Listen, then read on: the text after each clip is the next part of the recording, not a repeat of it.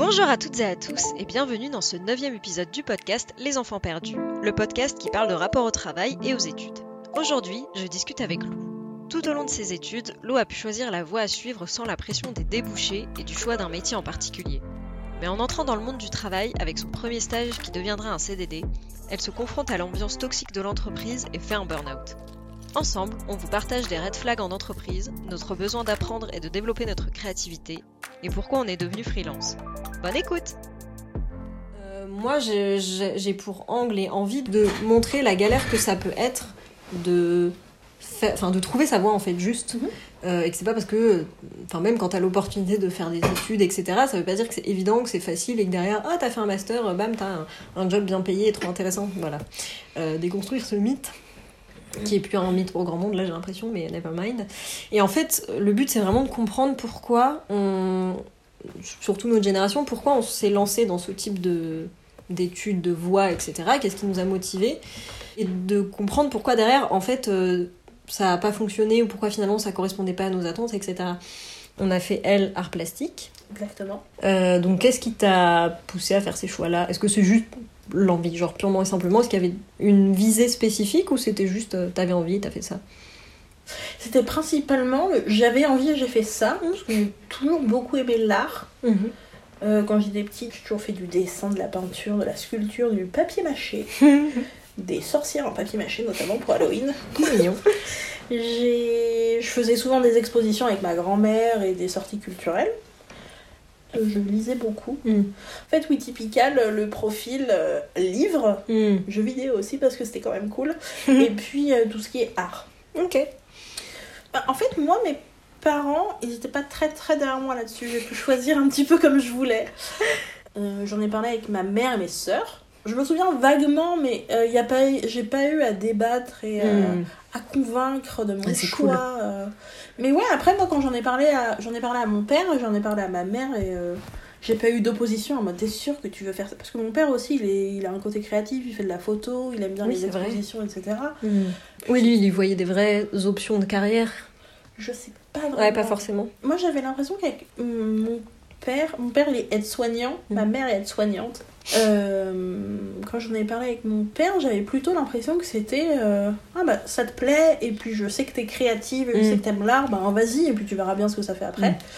Donc c'était plutôt cool. Ouais, grave, ce qui me paraît être un bon angle d'attaque. Ouais, ma grand-mère c'était pareil. Ma grand-mère elle était, je sais plus Mm. c'est quoi le terme exact, mais en gros aussi dans le médical. Mais Mm. euh, en fait ma grand-mère elle aime aussi l'art et elle Mm. fait de la peinture. Et puis euh, du coup voilà, c'était assez libre, donc je me suis lancée là-dedans.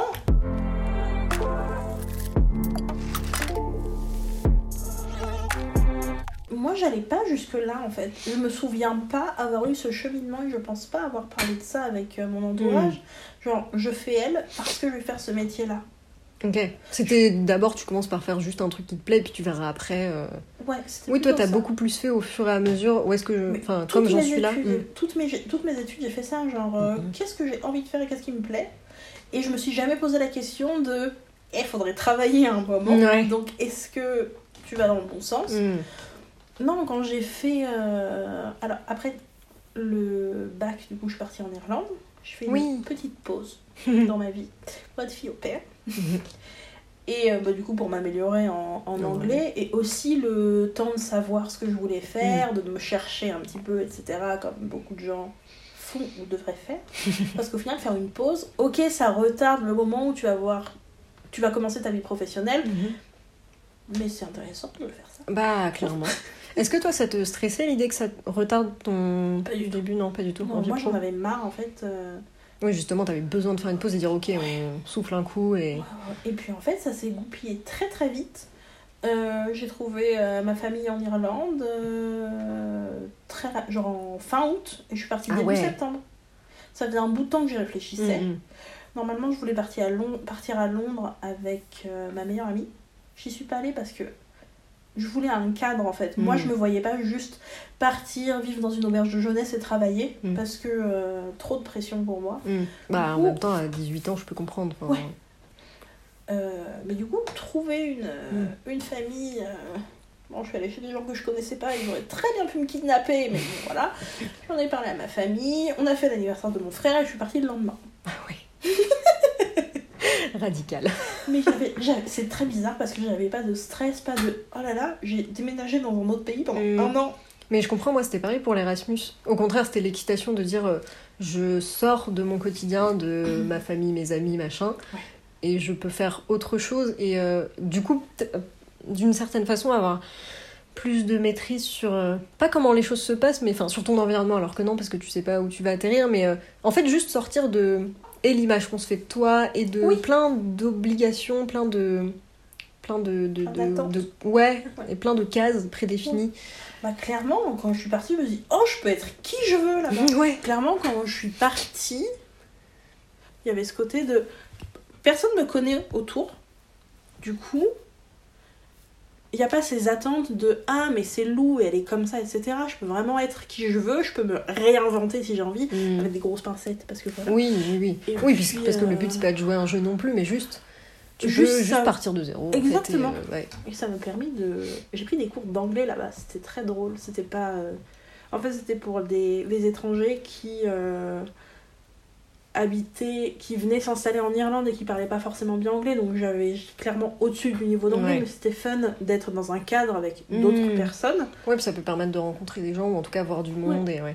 Je crois sont pas des enfants. C'est ça. Et après, je me souviens que pendant cette année, je me suis dit, bon, qu'est-ce que je veux faire? Parce qu'il y a bien un moment où je vais rentrer en France. Euh, parce que j'avais clairement pas les moyens de... Ah, mais si, j'ai oublié une information importante. Mm. Je devais faire une mana avant de partir. Ah oui.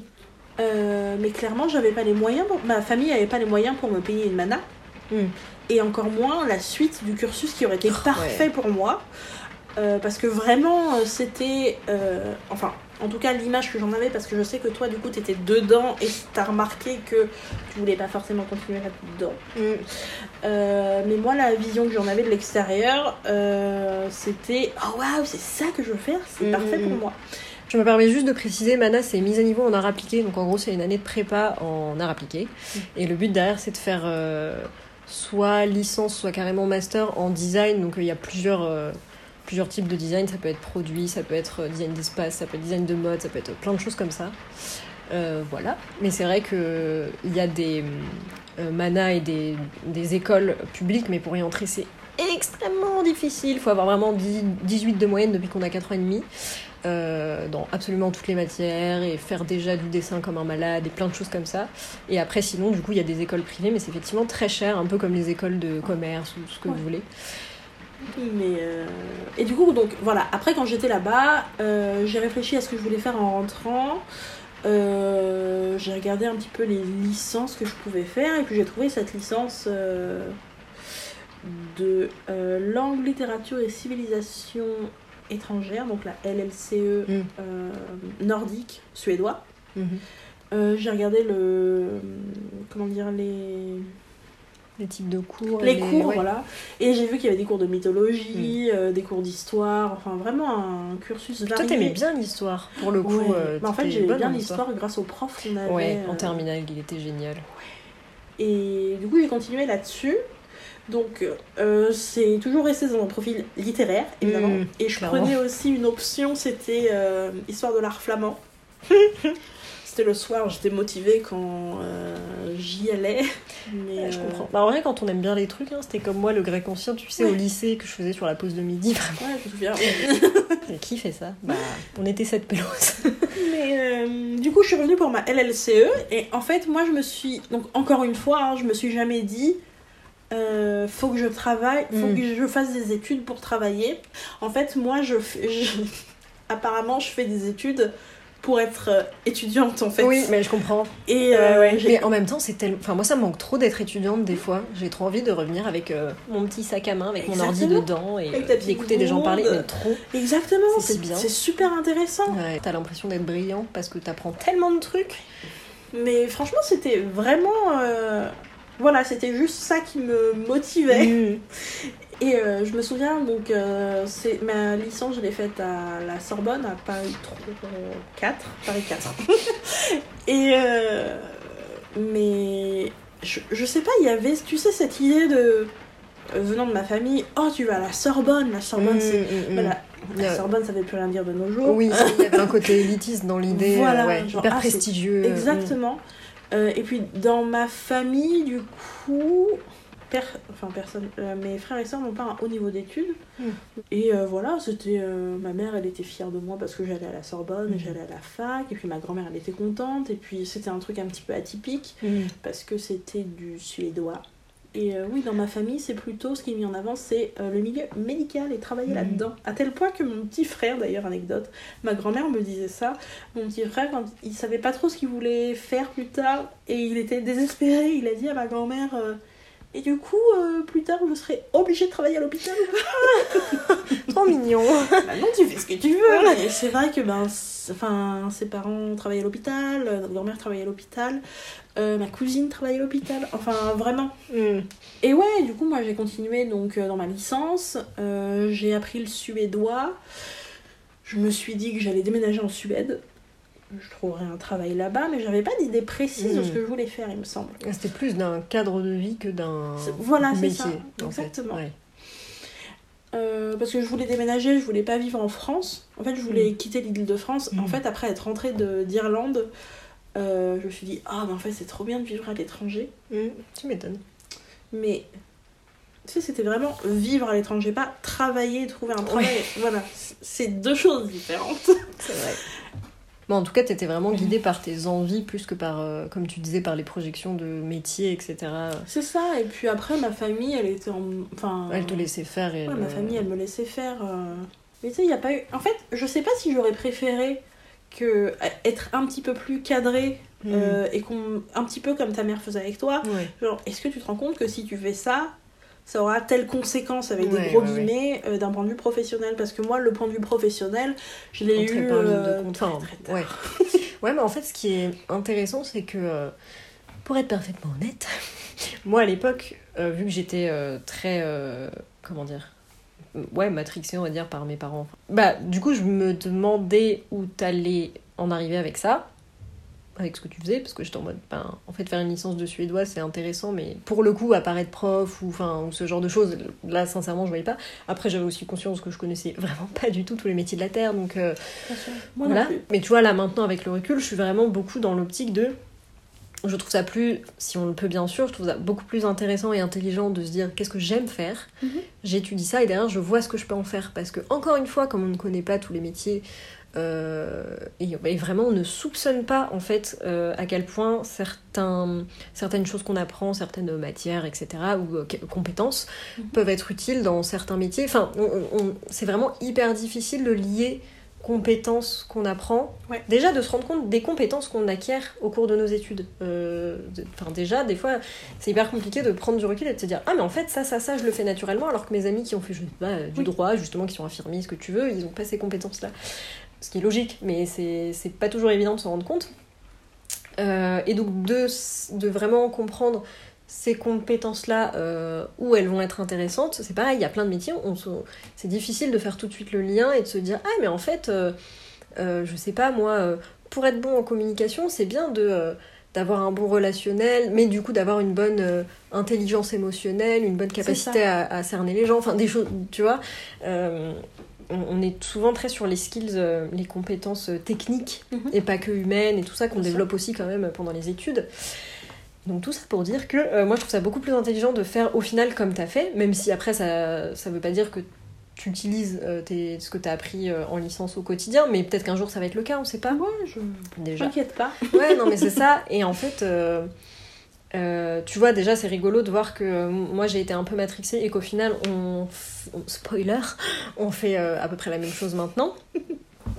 Donc tu vois, comme quoi, est-ce que Ouais. c'était nécessaire de faire licence info comme non, non, non, non, non, tu vois ce que je veux dire? Même si après, moi j'ai kiffé mes études, c'est pas le sujet. Je pense que justement, quand tu choisis et que tu vas vers ce qui t'intéresse d'abord, c'est peut-être plus facile de rebondir derrière parce qu'en fait, moi il y a aussi beaucoup de regrets que j'ai. Euh, Enfin, moins maintenant, mais tu vois, comme moi à la base, je voulais faire de la communication, mais dans le, le milieu culturel. Mhm. Euh, si j'avais été fidèle à ça tout de suite, j'aurais peut-être fait d'autres études du type euh, euh, médiatrice culturelle ou des choses comme ça. ouais. Parce qu'après, je pouvais plus travailler dans le culturel parce qu'en fait, il y a des gens qui ont fait ces études-là et donc ils passent en priorité parce que c'est logique. Ouais. et que c'est vraiment la, le mindset de la France. Et, et que du coup, c'était très compliqué après de, de bifurquer là-dessus, à moins de faire des millions de bénévolats ou des choses comme ça. Mais bref, ça, c'est un Oui. autre débat parce que c'est pas des réflexes que j'ai eu pour des tas de raisons dont je pourrais parler un autre jour dans un autre épisode. Mais, euh, mais voilà, je pense que si. Je pense qu'à. Enfin. Non, j'allais dire, je pense que des par- avoir des parents euh, qui te ciblent un peu comme les miens, c'est intéressant si vraiment tu t'éparpilles de ouf. Mais en vrai, je sais même pas, parce que si tu t'éparpilles de ouf, c'est que t'as besoin de tester. Et ça sert à rien de. de euh, comment dire De vouloir euh, trop euh, faire l'entonnoir, parce que. En fait, ça, ça, ça veut dire que t'assouvis pas ta curiosité. Bah, je pense qu'il faudrait que ça vienne plus tard. Bah oui, c'est ça. On te laisse tester ce que tu veux faire en licence. Euh, non, en, bah, avec ton bac déjà. Mm. Ouais. Euh, après, tu fais ce que tu veux, entre guillemets, en licence. Et je pense que pendant ta première ou ta deuxième année de licence, tu vois si ça te plaît ou pas. Sinon, il n'y Bah aurait oui, pas autant de gens qui quitteraient, Mais qui disent carrément. Ah bah je vais choisir psycho ou droit et qui Mm. partent très très vite parce que ben, ça leur convient pas. Et c'est ok de se dire euh, En fait, ça c'est ok, mais on le sait pas à ce moment-là. Bah oui, c'est ok de se dire Ah, mais en fait, c'est nul. Ouais. Enfin, J'aime Ouais, pas ouais. du tout. Euh, mais en même temps, bah, c'est ok de tester. Et euh, on a aussi ce. Moi, comme j'ai des grands frères et sœurs, je me suis beaucoup appuyée, notamment sur mon grand frère. Je me suis dit, ah, il a trouvé ce qu'il voulait faire à tel âge. Ouais. Euh, lui, il a, eu, il a fait S et euh, il n'a pas eu son bac parce que c'était un élément perturbateur. et euh, bah, du coup, il a commencé à travailler comme. Je sais plus, c'était ASH, c'est les techniciens de surface à l'hôpital. Mm. Après, t'as les aides-soignants. Je crois qu'il il travaillait dans, un, dans une maison de retraite euh, en attendant parce qu'il faut travailler à un moment.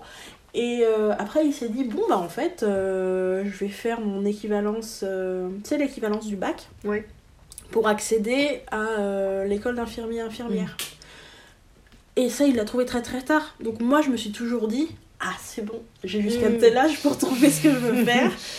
Et en fait, maintenant, je me dis, mais en fait, même si aujourd'hui je sais ce que je veux faire, euh, si j'avais pas su, c'est ok, tu vois. Ouais, c'est clair. J'ai le temps. Euh, Oui, puis tu sais ce que tu veux faire parce que t'as testé d'autres choses et que Ouais. c'est venu à toi. C'est pas en ça. mode euh, faut que tu trouves un truc et du coup tu te plonges dans quelque chose, t'es pas sûr que ça aille. Donc effectivement, euh, enfin moi j'ai eu aussi la pression familiale de euh, faut que t'aies un CV euh, cohérent. Donc si on voit que un coup tu fais ça, un coup tu fais ça, un coup tu fais ça, bah en fait ça va pas plaire aux entreprises. C'est vrai que moi, je me suis jamais dit ça. Ah ouais, alors que moi c'était euh, oulala, euh, va pas euh, commencer. Enfin, tu vois, le fait que j'ai fait une mana puis que j'ai bifurqué, déjà fallait pouvoir l'expliquer quoi, presque. Parce que j'ai envie, en fait. Ouais, non, mais Mais oui, je vois. Surtout que c'était pas Euh, non plus. Enfin, c'est pas la même chose, mais je veux dire, entre un domaine euh, artistique et un domaine littéraire, tu vois, j'ai pas non plus fait un, Ouais. un T'as 360. pas voulu devenir médecin. Ouais, mais c'est ça. Mais je veux dire, en plus, quand bien même ça aurait été le cas, c'est- c'est c'est pas très euh, mis en avant en France le fait, un peu comme ce qu'on disait tout à l'heure, d'avoir des centres d'intérêt très différents. C'est ça. Alors que pour- pourquoi faudrait que j'ai un profil qui paraisse parfaitement cohérent? Ouais, moi je veux pas un profil lisse en fait. Surtout Ouais. que de toute façon, si j'ai un profil lisse, à partir du moment où je vais passer mon entretien d'embauche et je vais parler avec l'entreprise, ils vont très bien voir que euh, ma le cas. personnalité va pas du tout avec mon CV. Ouais, bah c'est clair. Du coup, mais moi j'en, je le mets vachement en avant. euh. Bah, moi aussi maintenant, mais Oui. pas à l'époque, Oui, à parce que c'était ouais. pas du tout ce qui était conseillé, et pas du tout. Enfin, vraiment, moi, il y avait ce côté cohérence, cohérence, cohérence, quoi. Et déjà, la notion de s'éparpiller, il y a un truc euh, négatif et Ouais, condescendant, alors, alors, que non, euh, je me recherche. Bah, en fait, oui, parce qu'on Ouais, est des c'est- enfants. Mais sérieusement, à 15 ans, tu dois savoir ce que tu veux faire. Ouais. Pas du tout déjà. euh, Je sais pas ce que je vais manger ce soir. Non, Mais euh, voilà, c'est très compliqué. Mais du coup, moi j'ai quand même eu ce truc après euh, ma licence. J'ai encore fait une pause Mm, parce que euh, bah, je savais pas ce que je voulais faire. mm, mm. Et j'ai remarqué que euh, j'allais pas aller en Suède. du coup, j'ai travaillé un peu. Euh, je me suis dit, je vais travailler, je vais partir en vacances, je vais profiter de mon année parce qu'on est jeune qu'une fois. et après, j'ai trouvé ce que je, je me suis dit, bah, j'aime bien la littérature. Je vais faire un master en littérature et je suis allée à Strasbourg. Mais je crois que c'était un peu en. Comment dire? Maintenant, avec le recul, si j'ai. euh, si enfin, si j'avais eu le choix, non, parce que j'avais le choix, tu vois. Mm. Mais si j'avais eu la réflexion, Ouais. j'aurais pas fait la LLCE, j'aurais fait la LEA. C'est quoi la, la principale différence?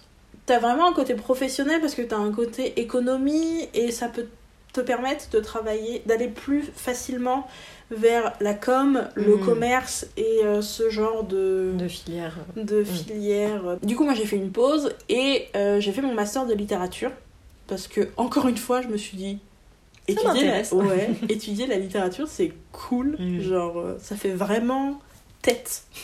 Et alors, en fait, toi, du coup, moi, quand j'étais en M1, t'étais en M2. Ouais. Pendant mon master, euh, tu travaillais chez Fitnext. Et je me souviens qu'on en parlait. Mhm. Et tu disais, ah, j'écris des articles et tout. Je me Mhm. suis dit, oh, mais c'est trop bien En fait, j'aurais dû faire un truc d'infocom. Euh, et en fait, quand je regardais, c'est en fait, c'est à ce moment-là, c'était euh, bah, du coup, en, moi j'étais en M1, ou plutôt j'allais par là. Mhm. Euh, c'est à ce moment-là que je me suis dit, en fait, j'étudie pour trouver un travail. Oui. Eureka Alors que euh, bah, avant, j'avais jamais eu cette manière de réfléchir. Ouais, ouais, ouais. Et je me suis dit, ah ok, j'ai fait le master de littérature parce que j'aime bien, mais je vais faire quoi après? Parce que du coup, quand t'arrives au master, c'est la fin. Oui, oui, si tu fais un doctorat. Oui, aussi à ce moment-là, je me suis dit, c'est vrai que je me suis un peu éparpillée, entre guillemets, Mhm. dans mes études.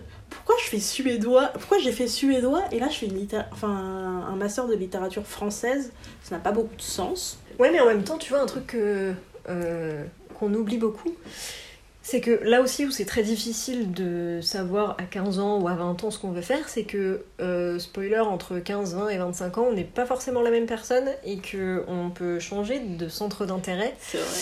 Donc euh, je pense que c'était très sensé euh, que tu fasses ça comme licence. Après, effectivement, ça te sert pas forcément directement, mais tu vois, le fait que t'aies fait ça et que t'aies fait le master, euh, enfin que t'aies commencé un... Non, tu l'as, tu l'as, ton master de littérature, tu l'as pas juste je commencé. Ouais. Non, non, fini. Euh, je veux dire, pour faire de la com, c'est pas aberrant quand tu penses. Oui, tu n'utilises pas le suédois, la langue suédoise par exemple, mais tu sais faire des recherches, tu sais très bien écrire des trucs qui sont genre juste essentiels pour faire de la communication. Exactement. Donc en fait, c'est pas aberrant, tu vois ce que je veux dire Mais ça, ça j'ai mis du temps à le, à le comprendre. Ouais. En fait, c'est quand même aussi un peu le but des études de se faire plaisir. Ouais.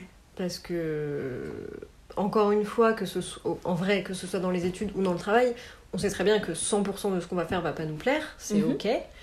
Mais euh, je vois pas pourquoi, même si ça te sert pas directement, euh, tu pourrais pas faire des choses juste parce que ça t'intéresse et que- ça te fait plaisir. Oui. Après, effectivement, c'est bien à un moment de réorienter les choses, d'orienter les choses tout court pour que ça te serve directement pour travailler, Mhm. quitte à faire des études. Ça. Euh, mais au pire, si tu n'utilises pas tout directement, c'est pas grave. Et encore Oui. une fois, de toute façon, là, je pense vraiment que t'as quand même fait des études qui n'ont pas rien à voir avec ce que tu fais. Et Oui, où au pu apprendre final, beaucoup ouais. de choses hyper intéressantes. Mais, euh, mais voilà, c'était juste parenthèse, je suis en train de dire, en fait. Mais- euh, En fait, j'ai l'impression que ce qu'on met en avant, c'est euh, quand t'es jeune, tu t'amuses, etc., etc. Et quand tu vas travailler, ça va être chiant et tu vas Ouais. pas t'épanouir. Et... tellement. Enfin, après, je dis pas qu'il. Enfin, non, mais je suis d'accord. je- tu peux t'épanouir en dehors du travail, mais aussi Ouais. tu peux apprécier ce que tu fais au travail. Ouais, mais Euh, tu vois, je trouve que pas par- paradoxalement, on dit quand t'es jeune, c'est là que tu t'amuses, mais on te demande d'être très sérieux tout de suite en choisissant la voie dans laquelle tu vas travailler. Donc c'est hyper, euh, euh, comment dire, euh, paradoxal. Oui. Et c'est aussi ça des fois qui me perturbe parce que euh, je crois que j'en avais parlé dans un autre épisode, j'ai un doute, mais au pire je vais le redire là. Euh, tu vois, moi un truc qui m'avait un peu choqué, euh, ça n'a pas pile à voir avec dit, mais un peu. J'ai fait donc une mana. Et comme c'est une année de prépa, il y a l'idée que tu travailles énormément. En fait, pour moi, c'était insensé, par exemple, de travailler énormément au point de faire des nuits blanches ou des choses comme ça. Euh, et mon père, il m'avait vraiment dit, en fait, euh, non mais là, t'es en... Déjà, il trouvait des fois, par exemple, que je sortais trop. Il était en mode, en fait, tu dois, t'es censé travailler, euh, limite faire des nuits blanches et tout. Et je trouvais ça hallucinant qu'on trouve ça normal et que presque un de mes parents m'encourage à faire des nuits blanches pour travailler. J'étais là. Mais en fait, euh, santé, sommeil, etc., non. Enfin, Oh, ça va passer à autre chose. non, mais genre, je, je sais pas, genre travailler c'est une chose, mais, mais peut-être on n'est pas obligé de se ruiner la tronche. Non, à- mais le travail, c'est la santé. Ouais. Et, et c'est pour ça que je trouve ça hyper paradoxal ce côté de oh là, quand t'es jeune, tu t'amuses. Bah non, en fait, on me dit que je dois travailler quitte à faire des nuits blanches, donc euh, je Mais comprends pas. Non, mais c'est très bizarre. Oh, ouais, je trouve ça. Mais par rapport aux nuits blanches, Ouais. je me souviens que en licence, je devais réviser. Bon, par contre, je faisais souvent les choses au dernier moment. Mhm. euh, et euh, je me souviens un soir, je me suis dit je vais faire une nuit blanche, je vais boire du café et je vais travailler toute la nuit. Ok, je me suis fait du café, j'ai eu une migraine insupportable, je suis partie dormir très tôt. J'adore. Mais euh, ouais, non. euh, maintenant, je les fais plus facilement les nuits blanches, mais pas forcément pour tra- Enfin, pas parce que je. Pas parce, que, je tu dois, ouais. en fait. Mais juste, parce, que t'es à fond euh, dans ton truc et que. Ouais, je je suis comprends. motivée Mais- et j'ai une ouais. idée, du coup, ben, euh, je le fais jusqu'à. Alors, soit jusqu'à ce que j'ai. euh, comment dire Épuiser ton, ta batterie. de Voilà, travail, ouais. exactement. Euh, soit jusqu'à ce que je me dise, hé, en fait, faut que tu ailles dormir parce que si tu te couches pas maintenant, demain et les jours d'après, ça va pas être productive compliqué. en fait. Non, mais tellement. Voilà, Moi, c'est ça qui me gonflait. c'est ça. Mais tu vois, c'est vrai que c'est assez euh, paradoxal avec ce qu'on disait tout à l'heure, où je te disais, euh, maintenant que je maîtrise plus mon rythme, bah, des fois je travaille jusque tard parce que juste je suis à fond dans mon truc. Mais euh, oui, oui, moi j'avais beaucoup de mal avec ce concept. Ok. Parce que déjà, on faisait potentiellement des journées de cours de 9h, après tu te tapes 2 heures de transport, t'es censé travailler jusqu'à 3 du mat, mais en fait non, ça va pas la tête ou quoi? Mais en licence, énormément de gens, surtout quand tu apprends une nouvelle langue, Mhm. on s'attend à ce que tu fasses des efforts de ton côté pour. Mais en fait, euh, moi, non, Mhm. euh, je faisais le strict minimum, désolée, euh, j'aurais peut-être pas dû. Bah après c'est pour toi en Euh, fait, donc en soi... Bah, euh, c'est ça, mais j'aurais pu être meilleure si j'avais mis. Euh, Oui, c'est sûr. si j'avais fait plus d'efforts de mon côté. Il y en a plein qui euh, regardaient des Disney en suédois Ah, parce que ça aide, ou qui lisaient Mm. des. Enfin voilà, qui, se- qui faisaient des choses en, en dehors. Et moi, je faisais vraiment le minimum parce que, euh, une fois chez moi, c'est pareil, j'habitais loin de la fac. Mmh, clair. Et du coup, ben euh, voilà, je faisais ce que j'avais à faire et. euh, Mais j'en faisais pas non plus trop. En fait, je faisais le minimum pour avoir genre 13 ou 14, Mm. c'est euh, le minimum. Mais tu vois, je faisais le minimum, mais parallèlement, euh, je faisais partie de la chorale nordique de, Trop mignon. de la Je fac. savais pas ça. C'était trop bien. On faisait, en fait, euh, on chantait en suédois, en, en danois, en islandais et en norvégien. Mm. Et euh, donc on avait plusieurs répétitions. euh, je crois que c'était une par semaine. Qui en fait est un peu l'équivalent de la personne qui regarde des Disney en, en norvégien, Ouais. suédois ou autre quoi.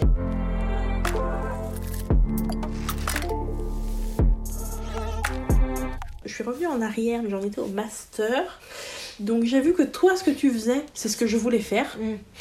Euh, parce que c'est ce que je mets en avant à chaque fois dans, quand je passe des entretiens ou quand j'écris ton des modèle. de motivation. Exactement.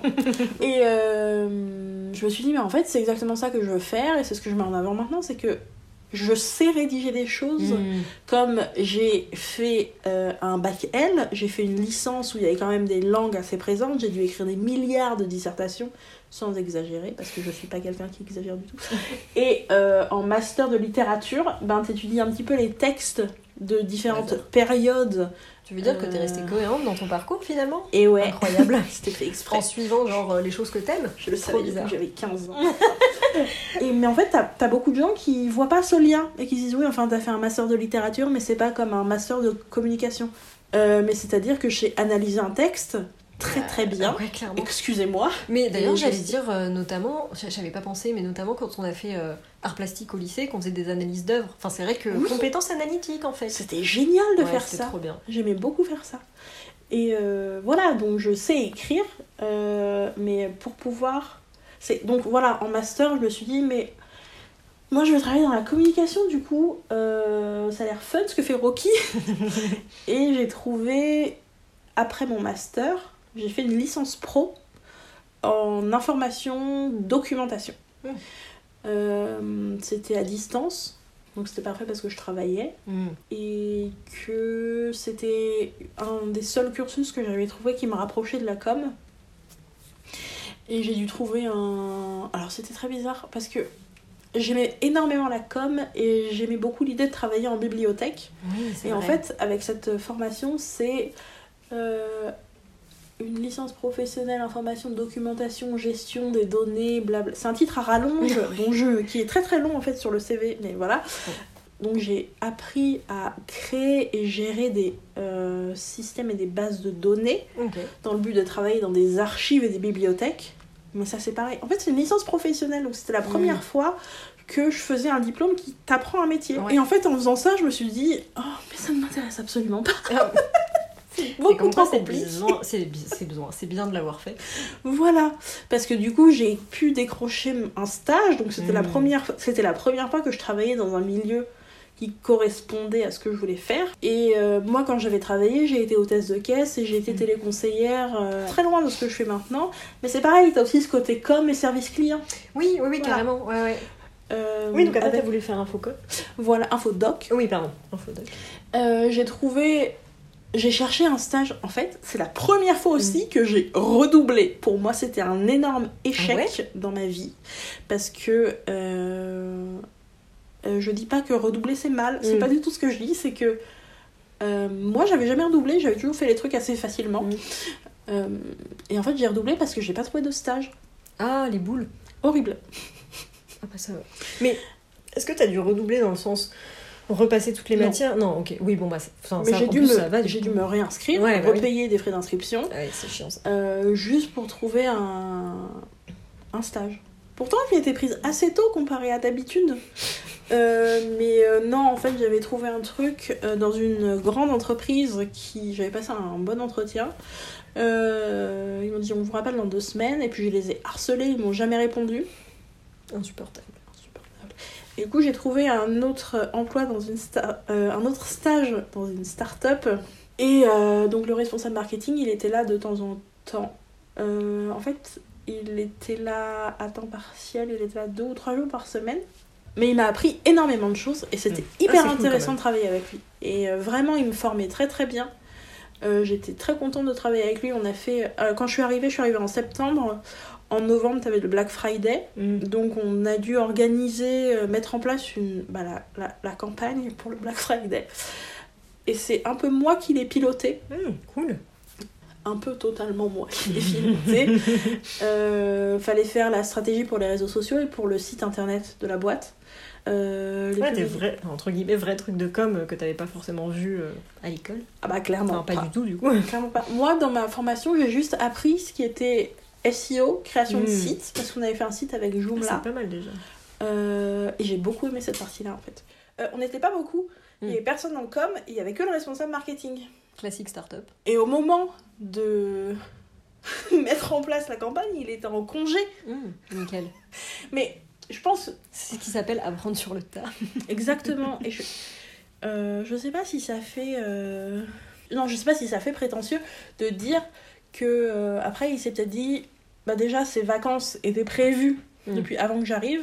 Après, il aurait pu anticiper et se dire que c'était le Black Oui, Friday. ce que voilà. font les gens souvent quand ils travaillent, surtout quand c'est les seuls à piloter ce genre de choses. Voilà. Euh, après, il s'est peut-être dit J'ai froid en ses compétences. c'est pas grave, on a les stagiaires et euh, moi je m'en sortais vraiment bien. Et je me souviens, j'avais fait plein de maquettes pour les dessins parce qu'on avait un graphiste. Mm. Ah, quand même Ouais, oui, non, mais évidemment. Voilà. Euh, mais je lui faisais les petits. euh, je lui faisais les maquettes de ce que je voulais et lui il les réalisait. Mais du coup. euh, on a géré cette campagne qui s'est très bien passée. Le patron avait dit, après le, on avait fait un point après à la fin de la campagne. En gros, il était très content parce que on avait eu de très bons résultats et on avait eu des meilleurs résultats que l'année précédente. tu vois. Cool. Pour autant, euh, j'ai pas eu un bonus en salaire, mais Oui, bah, stagiaire, quoi. En même temps, si c'est une start-up où tu sais, t'as en moyenne, euh, je sais pas, 3 stagiaires par employé, euh, c'est rarement pour donner des bonus euh, pécuniers. Voilà.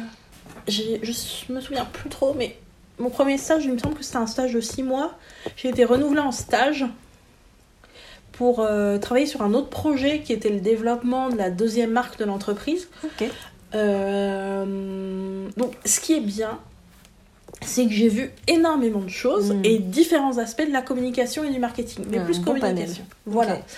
Et euh, le responsable marketing, comme je disais, il m'a beaucoup formé sur plein de Mm. choses et j'ai appris, j'ai vraiment, euh, j'ai vraiment apprécié cette expérience parce que Mm. j'ai énormément appris de lui.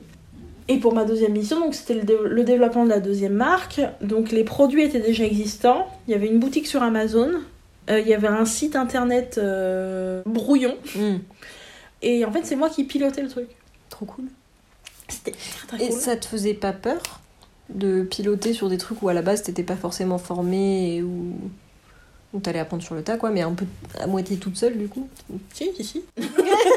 si, c'était beaucoup de travail aussi. pour Ouais, encore une fois un stage qui était payé 500 balles. Mais du coup, euh, bah, ça me stressait un peu. Mais euh, c'est-à-dire que, par exemple, pour le développement de cer- certains produits, euh, en tant que stagiaire, euh, on était déjà inclus, par exemple, dans le choix des noms du produit. Ok, cool. Genre euh, pour les produits qui ont été qui sont sortis euh, d'une gamme en particulier, c'est moi et la stagiaire qui avons fait des recherches. On a proposé ça au, à notre responsable et après on en a parlé avec toute l'équipe. Euh, ouais. et, le, et ça c'était vraiment cool. le Bah, fait du coup, c'est plus participer. motivant. Ouais, c'est ça, parce que Ouais. t'as l'impression que t'es vraiment inclus dans tous les process de réflexion et de décision. euh. C'est ça.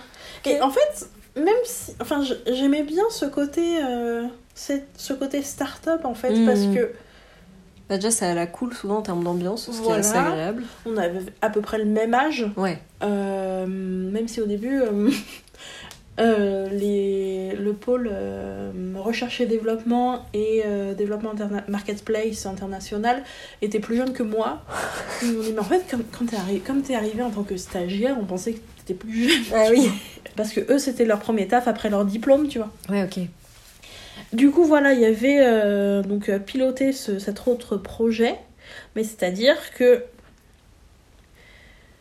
c'était pas que cet autre projet. Il y avait donc il y avait le responsable marketing, il y avait personne en communication, et l'idée c'était de créer un poste, Hmm. la com, pour moi. Euh, donc moi je me suis moi quand j'ai commencé à enfin quand j'ai signé mon deuxième stage c'était vraiment euh, ok ça va évoluer vers un poste et je vais travailler là tu vois parce que c'est ce qu'on m'a dit et ça allait vraiment dans ce sens là Ce qui était euh, une aubaine. exactement parce que euh, j'apprenais énormément de choses et euh, je faisais beaucoup de trucs et je trouvais Mm. ça très très bien de faire énormément de choses en même temps. Spoiler alerte, ça a mal fini. Euh, donc oui, donc j'étais sur ce nouveau projet, donc cette nouvelle marque, mais j'étais aussi sur la com de l'ancienne marque. Hmm. Donc wow. c'est-à-dire qu'il y avait les réseaux sociaux de l'ancienne marque, les réseaux sociaux de la nouvelle marque, le blog de l'ancienne et de la nouvelle marque, les traductions du site, les landing pages et les pages catégories parce qu'on était en refonte. Il y avait tout ça à gérer. Euh, Il y a une nouvelle stagiaire qui est arrivée et euh, qui travaillait avec moi et qui m'aidait. Là, du coup, quand t'étais embauché officiellement ou t'étais encore en stage j'étais encore en stage. Donc, toujours plus de stagiaires. voilà. Euh, Il y avait les réseaux sociaux aussi, évidemment. Mhm. Donc c'était assez étoffé. Assez dense, Comme, ouais. Voilà, assez dense. Ensuite, j'ai signé mon CDD. J'étais trop contente. Parce que, mais en fait, j'étais vraiment contente Mm. parce que, encore une fois, c'était le premier travail que je faisais dans un milieu qui me plaisait. Ouais, tu m'étonnes. Et Ouais, puis où t'as pas eu besoin de chercher et galérer, donc c'est Voilà. c'est rare. c'est ça. Euh, et puis, euh, moi, j'ai un profil très créatif. Et il y avait vraiment ce côté créativité qui était tout le temps Mm. présent. Et voilà, je, ça, me, ça plaisait beaucoup de, de travailler à ce poste-là et dans cette, dans cette entreprise. Donc j'ai commencé mon CDD, je suis passée responsable de communication. Donc c'était trop bien, j'étais vraiment inclus dans les décisions, dans les réunions, les réunions avec les chefs de pôle, etc. Et du coup, c'était. Ah oui, non, t'étais responsable de communication, mais il y avait toujours le responsable marketing, du coup. ok. Ouais, ouais, ouais, heureusement. Ouais, ouais, tu m'étonnes. Euh, puis on travaillait ensemble, mais en fait très vite j'ai remarqué que euh, bah, en fait c'est pas parce que tu es responsable de communication que tu prends des décisions et que tu as un impact quelconque sur les stratégies de communication. Bah, pas quand on te laisse pas faire, en tout cas. voilà. Mais oui, et du coup par exemple les réseaux sociaux étaient mal gérés et c'était le le patron qui avait bah forcément qui a le dernier mot parce que c'est son entreprise Mm. et il avait une il avait un background en communication. Donc, il croyait qu'il savait tout mieux et que c'était pas la peine d'écouter ce qu'on lui proposait, quoi. Voilà. Mais c'est ça qui est chiant avec les patrons dont c'est pas le domaine, parce que c'est les patrons, je sais que les, les boss souvent ils ont des compétences assez multiples parce qu'au début ils sont pas forcément très très entourés, Mhm. mais en tout cas ça devait pas être un spécialiste de la com et des réseaux sociaux, et ils ont vachement de mal à comprendre qu'il y a des codes qu'ils n'ont pas et qu'il faut faire confiance aux gens qu'ils ont employés pour ça. Parce que sinon tu vas jamais euh, pousser au, au full potentiel euh, ton entreprise, enfin surtout ça. ta communication. Et euh, des fois, c'est pas parce qu'il y a des choses que tu comprends pas qu'elles sont pas pertinentes. Genre, tu vois, moi par exemple, TikTok, j'ai pas tous les codes. Où il y a- des codes, je comprends bien que, je suis pas la cible Mhm. et que c'est pour ça que ça me parle pas. Mais si à un moment, fallait faire. je sais pas, suivre certaines trends, etc. Si c'est pertinent, mais juste, je trouve ça un peu cringe parce que je suis pas la cible, c'est pas grave si ça va parler aux gens que je vise. Donc en fait, il y a un moment, il faut se détacher de. Souvent, je pense que les boss, en fait, ils ont du mal à se détacher de ce que eux ils aiment et de comment eux personnellement ils voudraient paraître. Exactement. Euh, voilà. Mais c'est ça. Avec le marketing, on savait que on pouvait pas continuer comme ça, mais le boss voulait qu'on continue comme ça. Donc, bah, à partir du moment où je te propose des solutions et que t'es pas ok, Mm. bah d'accord, bah, je vais dans ton sens. Et surtout que t'es pas ok pour euh, pas des bonnes raisons. Oui. C'est là où c'est hyper frustrant et où t'es en mode, bah en fait j'ai pas de marge de manœuvre, c'est chiant si je suis là juste pour être un pion, ça n'a aucun intérêt et c'est vraiment pas le but d'un responsable en fait. Oui, mais exactement. surtout pas dans une petite entreprise. Surtout pas dans une petite entreprise et surtout pas quand après on me dit oui, euh, les résultats me conviennent pas. Ah bah oui, bah forcément les résultats te conviennent pas. Tu sais pas de quoi tu parles, Ouais, tu me mets quand mais même je des dois suivre ce que tu dis. Ouais, ouais, ok, ouais. d'accord. Moi j'avais beaucoup ça dans mon dernier job. euh, C'est insupportable. complètement bridé par des gens qui n'y connaissaient rien et qui après se plaignaient. Et surtout, le, le- je trouve le combo extraordinaire, c'est euh, quand t'as la masse de travail de trois personnes et qui s'étonnent que tu fasses pas des tas de choses dans chaque, euh, pro- sur chaque projet que t'as, euh, alors que non seulement ils te mettent des bâtons dans les roues, mais qu'en plus tu ne peux pas te démultiplier. Donc, euh, Mais ça, c'est Ouais. un autre problème. Alors, je sais pas si dans tes tafs, t'avais la casquette social media manager. Le community manager, normalement, il est H24, entre guillemets, sur les réseaux sociaux. Il va Ouais, échanger avec la communauté, mm. il va repérer les trends, il va faire un reporting au social media Mm. manager pour lui dire euh, ce Voilà qu'il a observé. ouais. Euh, il va s'occuper donc euh, de gérer les de la modération mm. euh, de trouver des partenariats. Si le social media manager a dit on a besoin ouais, de, de faire des partenariat dans partenariats. la stratégie. Mm. Mais en Oui, donc gros, en fait, le social media manager, il est plus dans la stratégie. c'est ça, ok. c'est ça. Oui, oui, moi, moi ça a été, toujours été presque confondu, les deux termes. Et, Bah, ouais. ça arrive, mais c'est-à-dire que Oui, mais c'est que c'est un job à part entière, du coup. voilà. Ouais, ouais, ouais. Mais en fait, si tu fais que ça, c'est ok. On Ouais. va dire. ouais, ouais. Mais si tu es responsable de communication, slash traducteur, slash social media manager, slash community manager, slash webmaster, c'est pas possible. Mais moi, hein. ça a toujours été ça, mes jobs. euh, même, en... Pardon. même en stage, enfin, en stage c'était un peu différent, mais même en service civique ou quoi. Euh, et d'ailleurs, c'est pour ça que c'était un peu la déprime quand je devais chercher un job. Parce qu'en fait, tu devais vraiment, mais sans, sans blague, hein, c'est genre pas une exagération, je devais faire community management et social management, plus euh, rédaction, plus graphisme, plus euh, je sais même plus quels autres trucs. Mhm. Euh, et parfois, t'en as même effectivement qui te demandaient de faire un peu de code où j'étais vraiment stop. À un moment, ça Ouais. suffit. Et t'étais payé euh, pff, 22K à l'année. Enfin, ça. c'était assez hallucinant parce que. Et, c'était d'ailleurs très très frustrant déjà pour euh, toutes les raisons que je viens de dire. Mais ce qui me rendait ouf, c'est que derrière, t'avais mon père qui, lui, est, euh, est- enfin, a toujours été euh, cadre, cadre supérieur, euh, Mhm. dans toute sa famille aussi. Genre, il n'y avait pas vraiment tellement d'autres options de vie. Euh, non, mais clairement, c'est ça. Et qui, lui, quand il voyait le salaire que je demandais, etc., à chaque fois, il me disait Mais tu demandes pas assez, mais gna gna. Et je lui disais Mais il n'y a pas d'offres qui vont au-dessus de ça, en fait. Ça, Et il pas me moi. croyait pas. En fait, il, il ne comprenait pas. Et, euh, et les seules offres où tu pouvais être assez bien payé, c'était des trucs qui me tentaient pas du tout, genre bosser dans des banques ou dans des domaines qui vraiment ne m'intéressaient pas et qui étaient des énormes boîtes qui du coup forcément avaient plus de budget, Mhm. où là les offres étaient quand même plus euh, normales on va dire, même si en vrai ils te demandaient de faire énormément de choses. De Oui, parce qu'en plus- elle est aussi euh, Elle est énorme. Ouais. Et, et j'avais oublié de préciser, euh, oui, qu'en plus de tout ça, ils te demandaient d'avoir minimum 5 ans d'expérience. Ah oui, bah bien sûr. mais pour être genre assistante comme enfin vraiment c'était et et la goutte d'eau moi qui me faisait vraiment péter un câble c'était euh, euh, ouais en fait soit il te disait euh, t'as fait un master dans ce domaine enfin le, le- genre en communication marketing ou je sais plus quoi et tu sors du CELSA qui est une école de communication et pas la fac et on peut t'embaucher direct soit t'as fait un master blablabla hum, avec 5 ans d'expérience et on t'embauche. Et moi j'étais là mais vous savez qu'on fait la même chose en fait, c'est juste pas une école. Parce que moi j'ai une amie de licence qui a fait son master au CELSA et qui m'a dit euh, Bon, la première année c'était un peu chiant parce qu'on a revu des trucs qu'on avait déjà vu en licence et j'étais en mode Ok, d'accord. Donc vraiment, Super. c'est pour le principe du nom du truc. Mais c'est ça. Nickel. Mais euh, du coup, mais aussi par rapport à ça, moi quand je postulais à des offres, j'ai eu le même problème. Parce que du coup, moi j'avais le master en littérature. Oui. Donc les gens se disent comment tu peux faire de la communication si tu sais juste lire? Ah oui, ok, d'accord. Alors c'est dire qu'en littérature on ne fait pas que lire. Enfin, on a beaucoup lu, mais pas tant que ça en vrai. On a énormément analysé. Ok, euh, les personnes, alors je, ça j'en sais rien. Les personnes qui font une école de journalisme euh, apprennent peut-être des manières différentes d'écrire. Elles apprennent peut-être à écrire vraiment, mais c'est-à-dire que en analysant énormément de textes euh, et en écrivant pas mal de dissertations.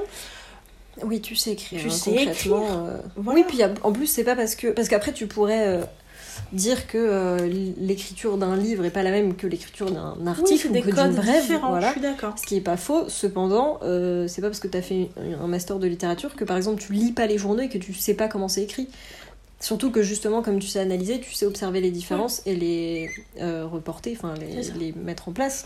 Puis au pire, je trouve que dans ces cas-là, c'est plus intelligent de dire euh, le profil peut être intéressant, on va lui donner un, un de- entre guillemets devoir à faire comme tu avais eu là pour le ça- stage. C'est ça que j'aime bien. Bah oui, oui, moi en C'est fait comme ça que ça devrait marcher. oui, clairement, parce que, parce que sinon ça n'a pas de sens. Ouais. Et puis moi j'avais aussi le souvenir, tu vois, d'une personne euh, qui était Ouais. venue à un cours pour parler de ses- son expérience et de plein de choses, et qui elle avait fait une école de journalisme, et qui disait, euh, oui, les écoles de journalisme, il y a un côté plus, euh, plus apprentissage professionnel, apprentissage pratique qu'à la fac, elle disait, sauf qu'en réalité... Par exemple, si tu apprends à utiliser une caméra pour faire un micro-trottoir ou un truc comme ça, elle disait en fait tu apprends un modèle de caméra très spécifique. Et en fait quand tu vas être au travail, tu vas peut-être avec un, être avec un autre modèle de caméra, tu dois réapprendre comment celui, celle-ci fonctionne. Enfin, on s'en fout en fait que tu appris à utiliser une caméra, tu c'est pas enfin c'est pas ça qui va être le plus compliqué à apprendre. Ça va prendre deux semaines, après tu vas maîtriser le truc, très bien et tu as les autres compétences et, et Ouais. c'est bon, tu vois. Et donc c'est vrai qu'il y a des des, euh, des volontés euh, Enfin, c'est un peu comme vouloir absolument que tu sois en CDI pour acheter une maison alors que ça se trouve demain tu te fais virer, tu vois. Exactement. Bah là, c'est pareil, c'est vouloir que tu viennes absolument d'une école alors qu'en fait, euh, ça veut pas dire que t'as pas les mêmes compétences quand tu viens de la fac et encore une fois, t'as la capacité à apprendre. Et il faut pas oublier aussi qu'en général, quand tu viens de la fac, t'es euh, un petit peu plus autonome. Et puis, Voilà. si c'est des problèmes au niveau adaptation, matériel, etc., euh, ton entreprise est censée te former un petit peu bah quand oui, puisque donc, le matériel euh, va jamais être le même. Voilà. Mais c'est comme, euh, je sais pas, apprendre à utiliser euh, un logiciel spécifique pour créer un site. Bah, peut-être que la prochaine entreprise, elle, elle en aura un autre, ou un autre logiciel pour euh, programmer les réseaux sociaux. Donc c'est pas grave, tu vas apprendre Ça à l'autre. Ouais, Mais moi, c'est comme, euh, par exemple, dans des offres d'emploi, j'ai déjà vu euh, travail sur environnement iOS. Ok, mais euh, moi, quand je disais que je travaillais sur euh, PC, mais que enfin, j'ai déjà travaillé sur iPhone et euh, MacBook, Ouais. ah d'accord, mais vous utilisez pas ça tout le temps. Non, mais ça va en Mais fait, oui. c'est un ordinateur Oh avec là un là. clavier et une souris, je peux m'en sortir. Non mais c'est clair, oh mon dieu, mais c'est ouf d'être aussi psychorigide et de partir du principe que les gens sont pas adaptables. Mais ça.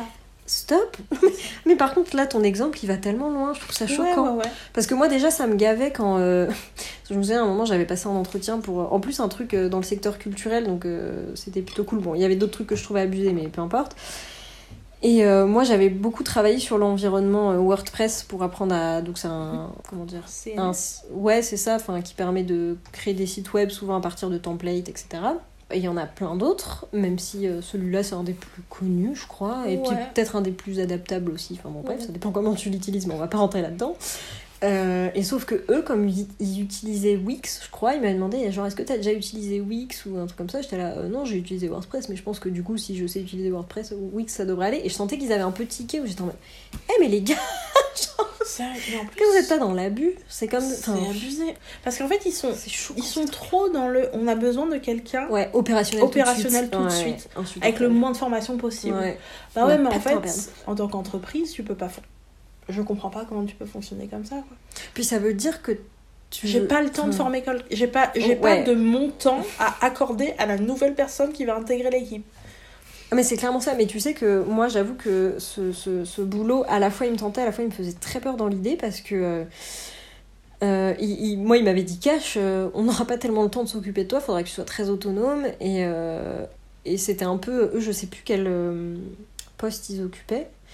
Mais je pense qu'ils étaient plus dans la prod et des choses comme ça. Mhm. Parce que c'était un truc, un, une asso, je sais pas si c'était une start-up ou enfin, quelle forme ils avaient, mais. Euh, une petite entreprise quoi, euh, qui faisait des, des spectacles en gros, pour faire très très simple. Euh, donc c'était de l'événementiel. Et il m'avait fait comprendre qu'en gros, ils allaient être beaucoup sur les lieux de spectacle et machin comme ça, et que j'allais un peu être toute seule et devoir me démerder globalement. Et donc déjà, ça donne vachement envie. Et, euh, et oui, il y a un moment, vaut mieux avoir quelqu'un que tu formes deux semaines, un mois, pour qu'il sache bien faire les trucs et que tout soit ok, bien mis à plat, quitte à ce qu'à ce moment-là, tu fasses un peu des, tu vois, un peu des heures sup, entre guillemets, enfin, que tu sois un peu ouais, plus adaptable niveau horaire, etc. Et qu'après ça roule, plutôt que tu prennes quelqu'un que tu penses déjà formé, mais qui peut-être est pas pointu sur le truc. Moi, j'avais quand même eu de la chance avec ce stage parce que, euh, bah, comme c'était une petite équipe, il y avait quand même ce, ce petit grain de ah la personne qu'on va euh, qu'on va intégrer à notre équipe va euh, apprendre, euh, développer des compétences parce que c'est quand même c'est important moi je trouve de développer des compétences quand t'arrives dans un enfin c'est chiant sinon Bah, en fait, Si- ouais, si t'apprends rien mais après, je pense que ça dépend des personnes. J'aime énormément apprendre, du coup, ne pas apprendre quand t'es dans ta vie professionnelle, c'est un peu dommage. Mais bon, après, si ça convient à des gens, tant mieux pour eux. Moi, ça ne me convient pas. Clair. Euh, mais du coup, les entreprises qui sont euh, quand même majoritaires à se dire que euh, il faut quelqu'un qui soit prêt et qui sache déjà. Prêt ait l'emploi, forcément ouais. un. Je sais pas.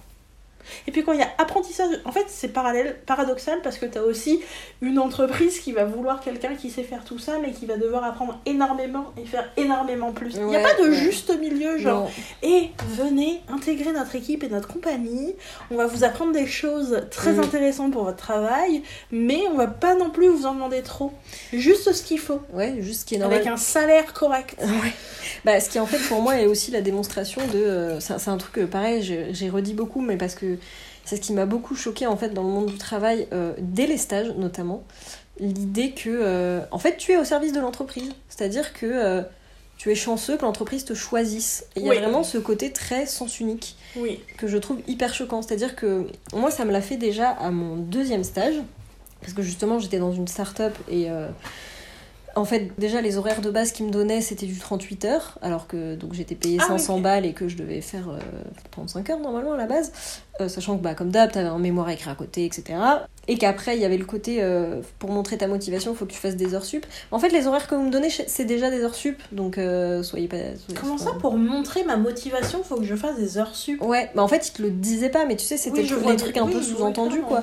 Et euh, parce que moi, je me faisais mal regarder parce que j'arrivais à l'heure et je partais à l'heure. Et en fait, euh, bon, ça, c'était une expérience qui se passait mal. D'ailleurs, j'ai arrêt- arrêté ce stage avant la fin. Et euh, parce que j'en avais parlé à ma, à, ma, à ma tutrice de mémoire. Et oui, tu m'en avais parlé à Ouais. ce moment-là, Ouais, parce qu'en fait, euh, ça m'est arrivé plusieurs fois d'avoir des douleurs au ventre vraiment horribles. Ah, ulcère. C'était un, peu, ouais. Je lui avais parlé de mon stage et elle m'avait dit, mais c'est quel genre de stage? C'est-à-dire que.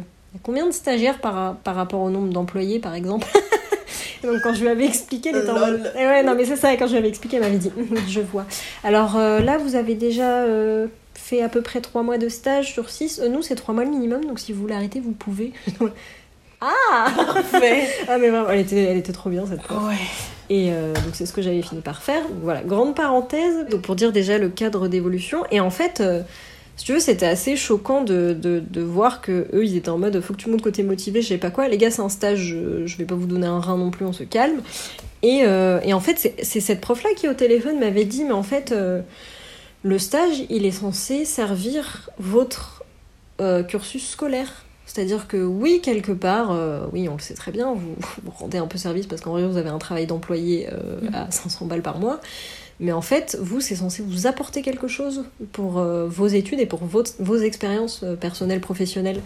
Donc, euh, si le truc, ça vous draine juste et ça vous met mal et ça vous apporte rien, bah vous arrêtez. Ouais. Et il faut que ces gens-là, ils arrêtent d'oublier que c'est donnant-donnant, en fait. Ouais, et que c'est censé vous apporter des choses. Et en fait, c'est très... Enfin, vraiment, trop bien, cette prof. Et c'est vrai encore plus dans... Non, tout autant, dans le, le- le juste professionnel après. Parce que Oui. Tu, tu apportes des choses à l'entreprise, mais l'entreprise doit t'apporter. Et ça me rend ouf, ce côté... euh, c'est moi qui vous choisis. Non, mais en fait, c'est aussi moi qui vous choisis. Donc, montrez-moi ce que j'ai à gagner et arrêtez de me traiter comme une esclave, en fait. J'ai quand même. Ça se- En fait, ça se ressent ça dès l'entretien. Ouais, de Et il y a ouf. quelques entretiens que j'ai passés, c'était vraiment un échange. Oui, ouais, ouais, ça fait grave Et la ça, différence. Ça fait vraiment la différence. Et je pense que euh, c'est pas un interrogatoire en fait. Ouais, ouais, ouais, ouais. Parce ouf. que moi aussi, je veux savoir si je vais être à l'aise et euh, épanouie avec des guillemets. ouais, ouais. euh, ouais, bah dans l'entreprise parce que euh, bah, je vais passer une grande partie de ma journée là-bas accessoirement Bah oui, puis le bien-être, ça fait service, partie en du travail. fait. Ouais, mais Voilà. c'est- trop euh, compté comme ça. Pa- Parce que c'est pareil, le salaire, tu vois. euh, moi, rien que le principe de on doit demander une augmentation et on te la donne pas par défaut parce que tu travailles bien et qu'on a le budget, bah je trouve ça ouf parce que t'es es là, en fait, je, je fournis du travail, donc tu me fournis de l'argent. C'est le deal. Je suis pas là pour, m'occuper, en fait. Donc ça. euh, ça. ça me fait vraiment très bizarre. Mais effectivement, euh, ouais, le truc de l'entretien, je suis trop d'accord. Je sais plus si j'en avais déjà parlé dans le podcast, mais euh, pour mon premier job, je crois. en fait, je m'en suis rendu compte avec le recul sur le coup. J'ai pas réalisé euh, à quel point c'était caricatural, mais la, j'allais dire la prof, pas du tout, la, la directrice marketing Ah oui, pas qui, du allait, ouais, qui allait être ma N plus 2. Et en fait, c'est vrai que l'entretien n'était pas du tout un échange, c'est-à-dire qu'elle avait mon CV. Euh, elle a peut-être vaguement dû me demander de présenter. Bon, de toute façon, c'est classique. Ah, De toute façon, je comprends pas l'intérêt parce que t'as le CV sous les yeux. Mais bref, c'est parce qu'en général, il se rappelle plus de ce qu'il y a dans ton Bien CV. euh, et en fait, elle m'avait posé quelques questions ultra précises pour savoir si je rentrais dans ces petites cases. Du style, euh, oui, vous avez fait du graphisme. euh, donc, euh, avec quel logiciel par exemple? Ah, InDesign, super, ok, parce qu'on utilise beaucoup InDesign. Et c'était que des questions archi précises comme ça. Et j'ai été prise parce que je rentrais bien dans ces petites cases minuscules, mais pas pour grand chose d'autre. Et clairement pas pour ce que j'allais apporter à l'entreprise, mais pour le parfait petit pion que j'allais être. Exactement. D'où le fait que je sois partie en période d'essai, parce qu'elle avait oublié que moi aussi je choisissais ou pas l'entreprise. Voilà. Donc c'était euh, une super expérience. Horrible. Ouais, non, non, ça rend fou.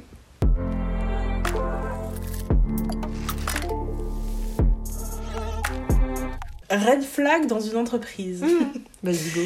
Je me souviens, c'est après que j'ai eu le CDD. Donc, euh, donc encore une fois, je le répète, le but c'était de créer un poste pour moi pour que je reste dans l'entreprise. Ah oui, exact. Donc j'ai eu le premier CDD, j'ai été renouvelée une première fois, j'ai été renouvelée une deuxième fois parce que c'est le maximum. Hmm. Euh, à ce moment-là, on est entré, il y a eu Covid, Ah oui. du coup c'était un peu plus compliqué. Et mais je me souviens, avant le Covid, euh, on avait eu une réunion d'équipe et euh, le patron m'avait demandé, mais du coup niveau charge de travail, t'es T'es comment? T'es comment? Je lui ai dit, j'avais pas compris la question et il m'avait demandé une réponse en pourcentage.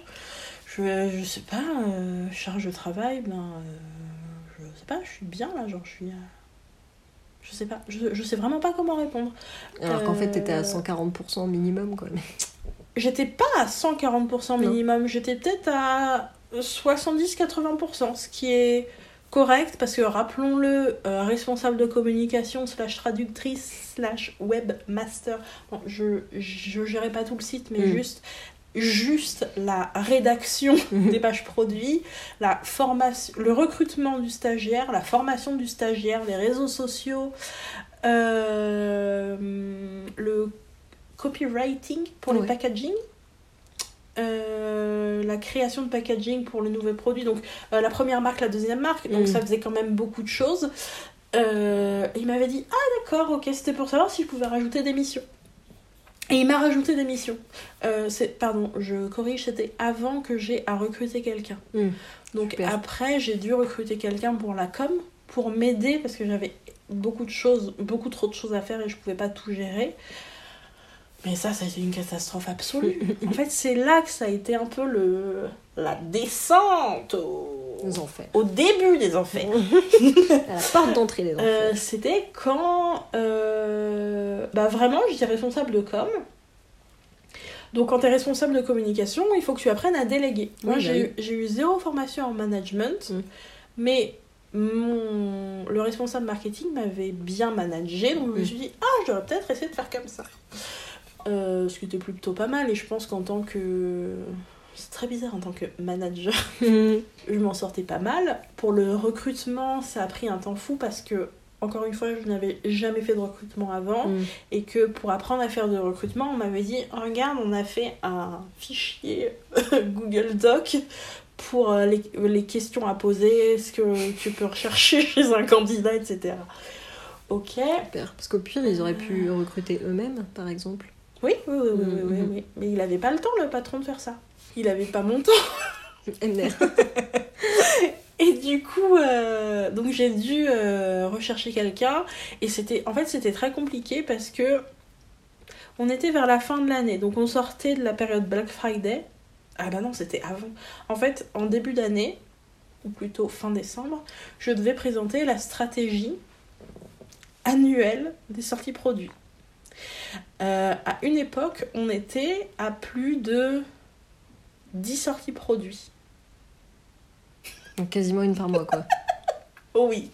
Donc, je le dis pour les personnes qui ne sont pas au courant, parce que voilà. Euh, qui dit sortie produit, bon, il n'y avait pas la création du packaging, Mm. parce que c'était. C'était une addition à une gamme déjà sortie. Mm. Donc, il y avait un minimum de travail à faire sur le packaging, c'est parce qu'il prenait plus de temps.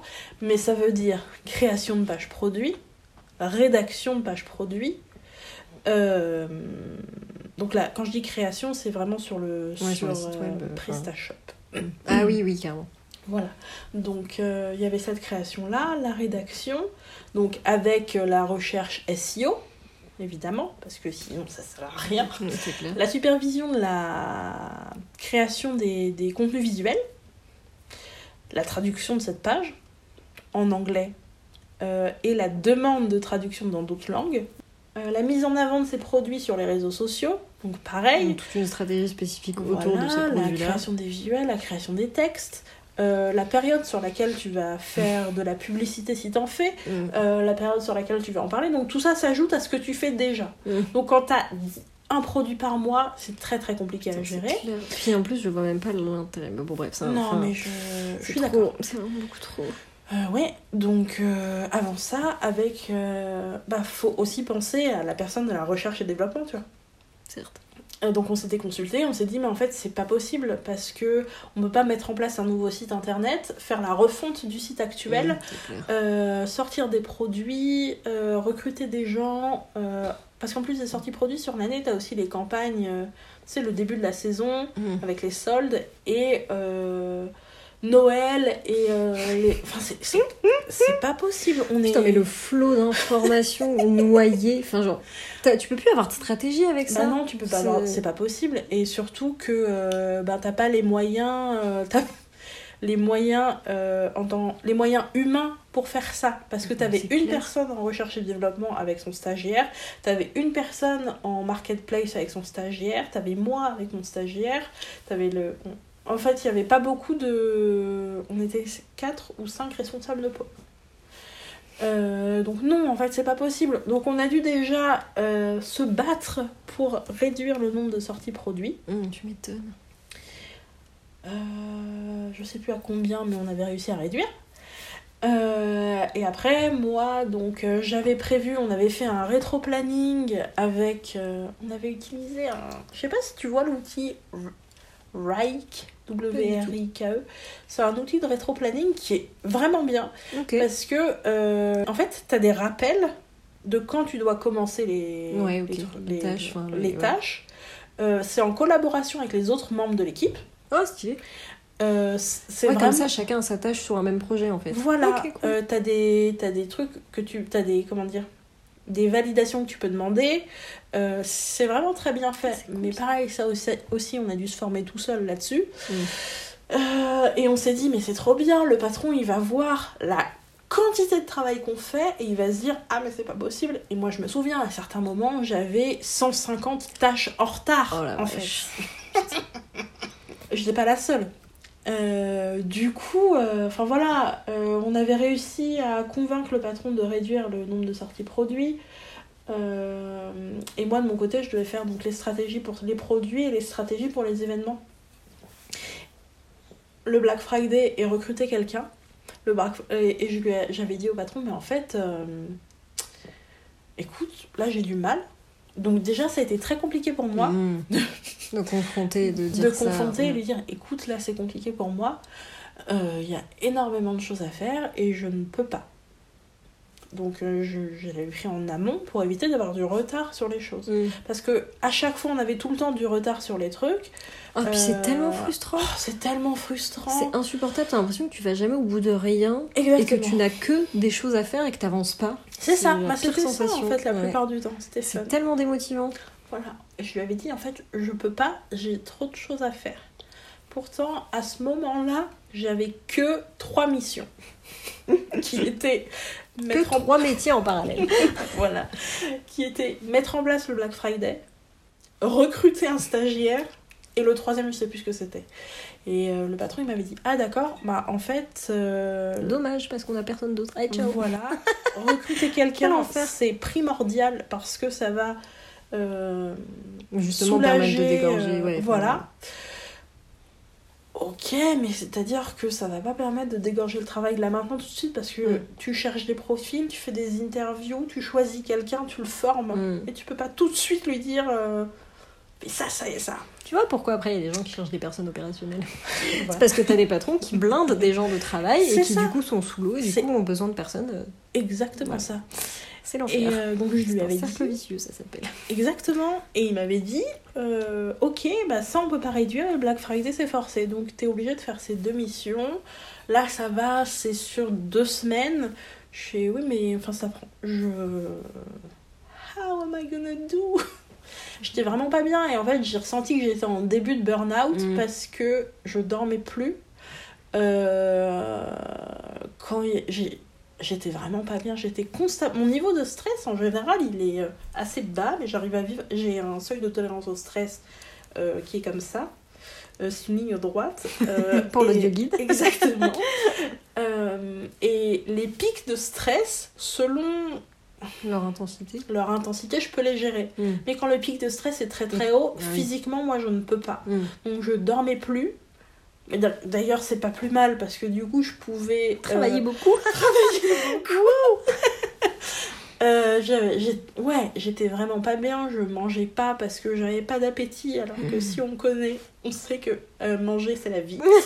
Mais là, j'étais vraiment pas bien, à tel point, j'ai jamais eu ça. J'étais tellement stressée que pendant des réunions, euh, alors déjà j'avais l'appréhension de demander quelque chose ou d'envoyer un message à mon patron. L'angoisse. Euh, du genre, j'écrivais un message, je le supprimais, j'écrivais, je, je mettais 20 minutes à faire un message. Mais c'est l'enfer de mettre mille ans à faire un fucking mail. simple. Oh là là, moi aussi j'ai tellement eu ce truc-là, Ouais, c'est ouais, l'enfer. Et Pour bien mettre les formes, gna gna, C'est rien oublier, être sûr que ah, tu fais pas une bêtise et que tu m'en demandes pas un truc stupide et que tu vas pas te faire engueuler. Genre, Exactement. Stop. Et j'appréhendais la réponse, j'étais en train de trembler quand je faisais Ah là ça. là. Et ça m'arrivait parfois de saigner du nez comme ah ça. Je ne saigne jamais du nez. Vraiment jamais. c'était vraiment un bon signe Ouais. de santé mentale Voilà. et physique. Du pardon. coup, euh, j'avais vu mon docteur et je lui avais dit en fait, je suis pas très très bien. Donc j'avais eu un arrêt de deux semaines. Elle m'avait dit si vous avez besoin de plus, vous me le dites. Mm. Parce que. Pour ça, il y a des euh, médecins qui sont vraiment bien parce que Ouais. l'angoisse. Et elle m'avait dit parce qu'en fait euh, c'est très courant et il faut que les employeurs arrêtent de faire ce genre de choses. C'est pour ça que je suis assez contente qu'il y ait pas mal de, de médecins qui soient. Enfin, il y en a vraiment pas mal, j'ai l'impression, qui sont très réceptifs à ça et qui donnent vraiment des arrêts où je suis en mode, bah en fait, chèque pour l'entreprise parce que Exactement. à la base, t'es en mode, non, mais il y a plein de travail à faire et je te mets tout sur le dos. Ah, tu n'es plus là et on doit se débrouiller. Bah ouais, bah tant pis pour vous. Enfin, Exactement. vraiment. Mais non, mais en plus. euh, Ils t'appelaient pas pendant tes arrêts et tout? Avant, si. Parce qu'en fait, tu sais, on était une famille. Euh, On ah, était tous non, potes. Non, non, mais t'as dit le mot euh, parce que non. Red flag dans une Ah entreprise. oui, ah, on va vous faire une petite liste. De toute façon, je, je- je sais que j'en ferai un article, ça aussi. Parce que. Non, ouais, pardon. Euh, ouais, ouais, non, si on vous dit que vous êtes une famille, à moins que ce soit vraiment des gens de votre âge qui vous Votre intègrent famille. sincèrement. Non, mais parce que tu, je pense que Oui. t'as des, des exceptions où t'as un côté. euh, c'est vraiment des gens qui sont passionnés par le même truc, c'est pour ça que t'es recruté. Tu sais que tout le monde va être. Peut-être pas tout le monde, mais qu'il va y avoir des côtés un peu touche à tout. Mais euh, il y, a, il y a un vrai soutien, une vraie écoute, etc. Et que c'est pour ça qu'il y a le côté, entre gros guillemets, famille qui ressort, parce que c'est on se serre les coudes, on est à fond et c'est cool. Mais la plupart du temps, euh, une entreprise qui dit ça, c'est juste un moyen de, de de comment dire de te Vous prendre par les sentiments mais ouais mais c'est vraiment te prendre par les sentiments faire genre non mais on est très proches on est une famille t'es comme mon frère t'es comme ma soeur t'es comme mon enfant C'est ça. Tu dois respirer entreprise, tu dois manger Ouais. entreprise, tu dois penser entreprise.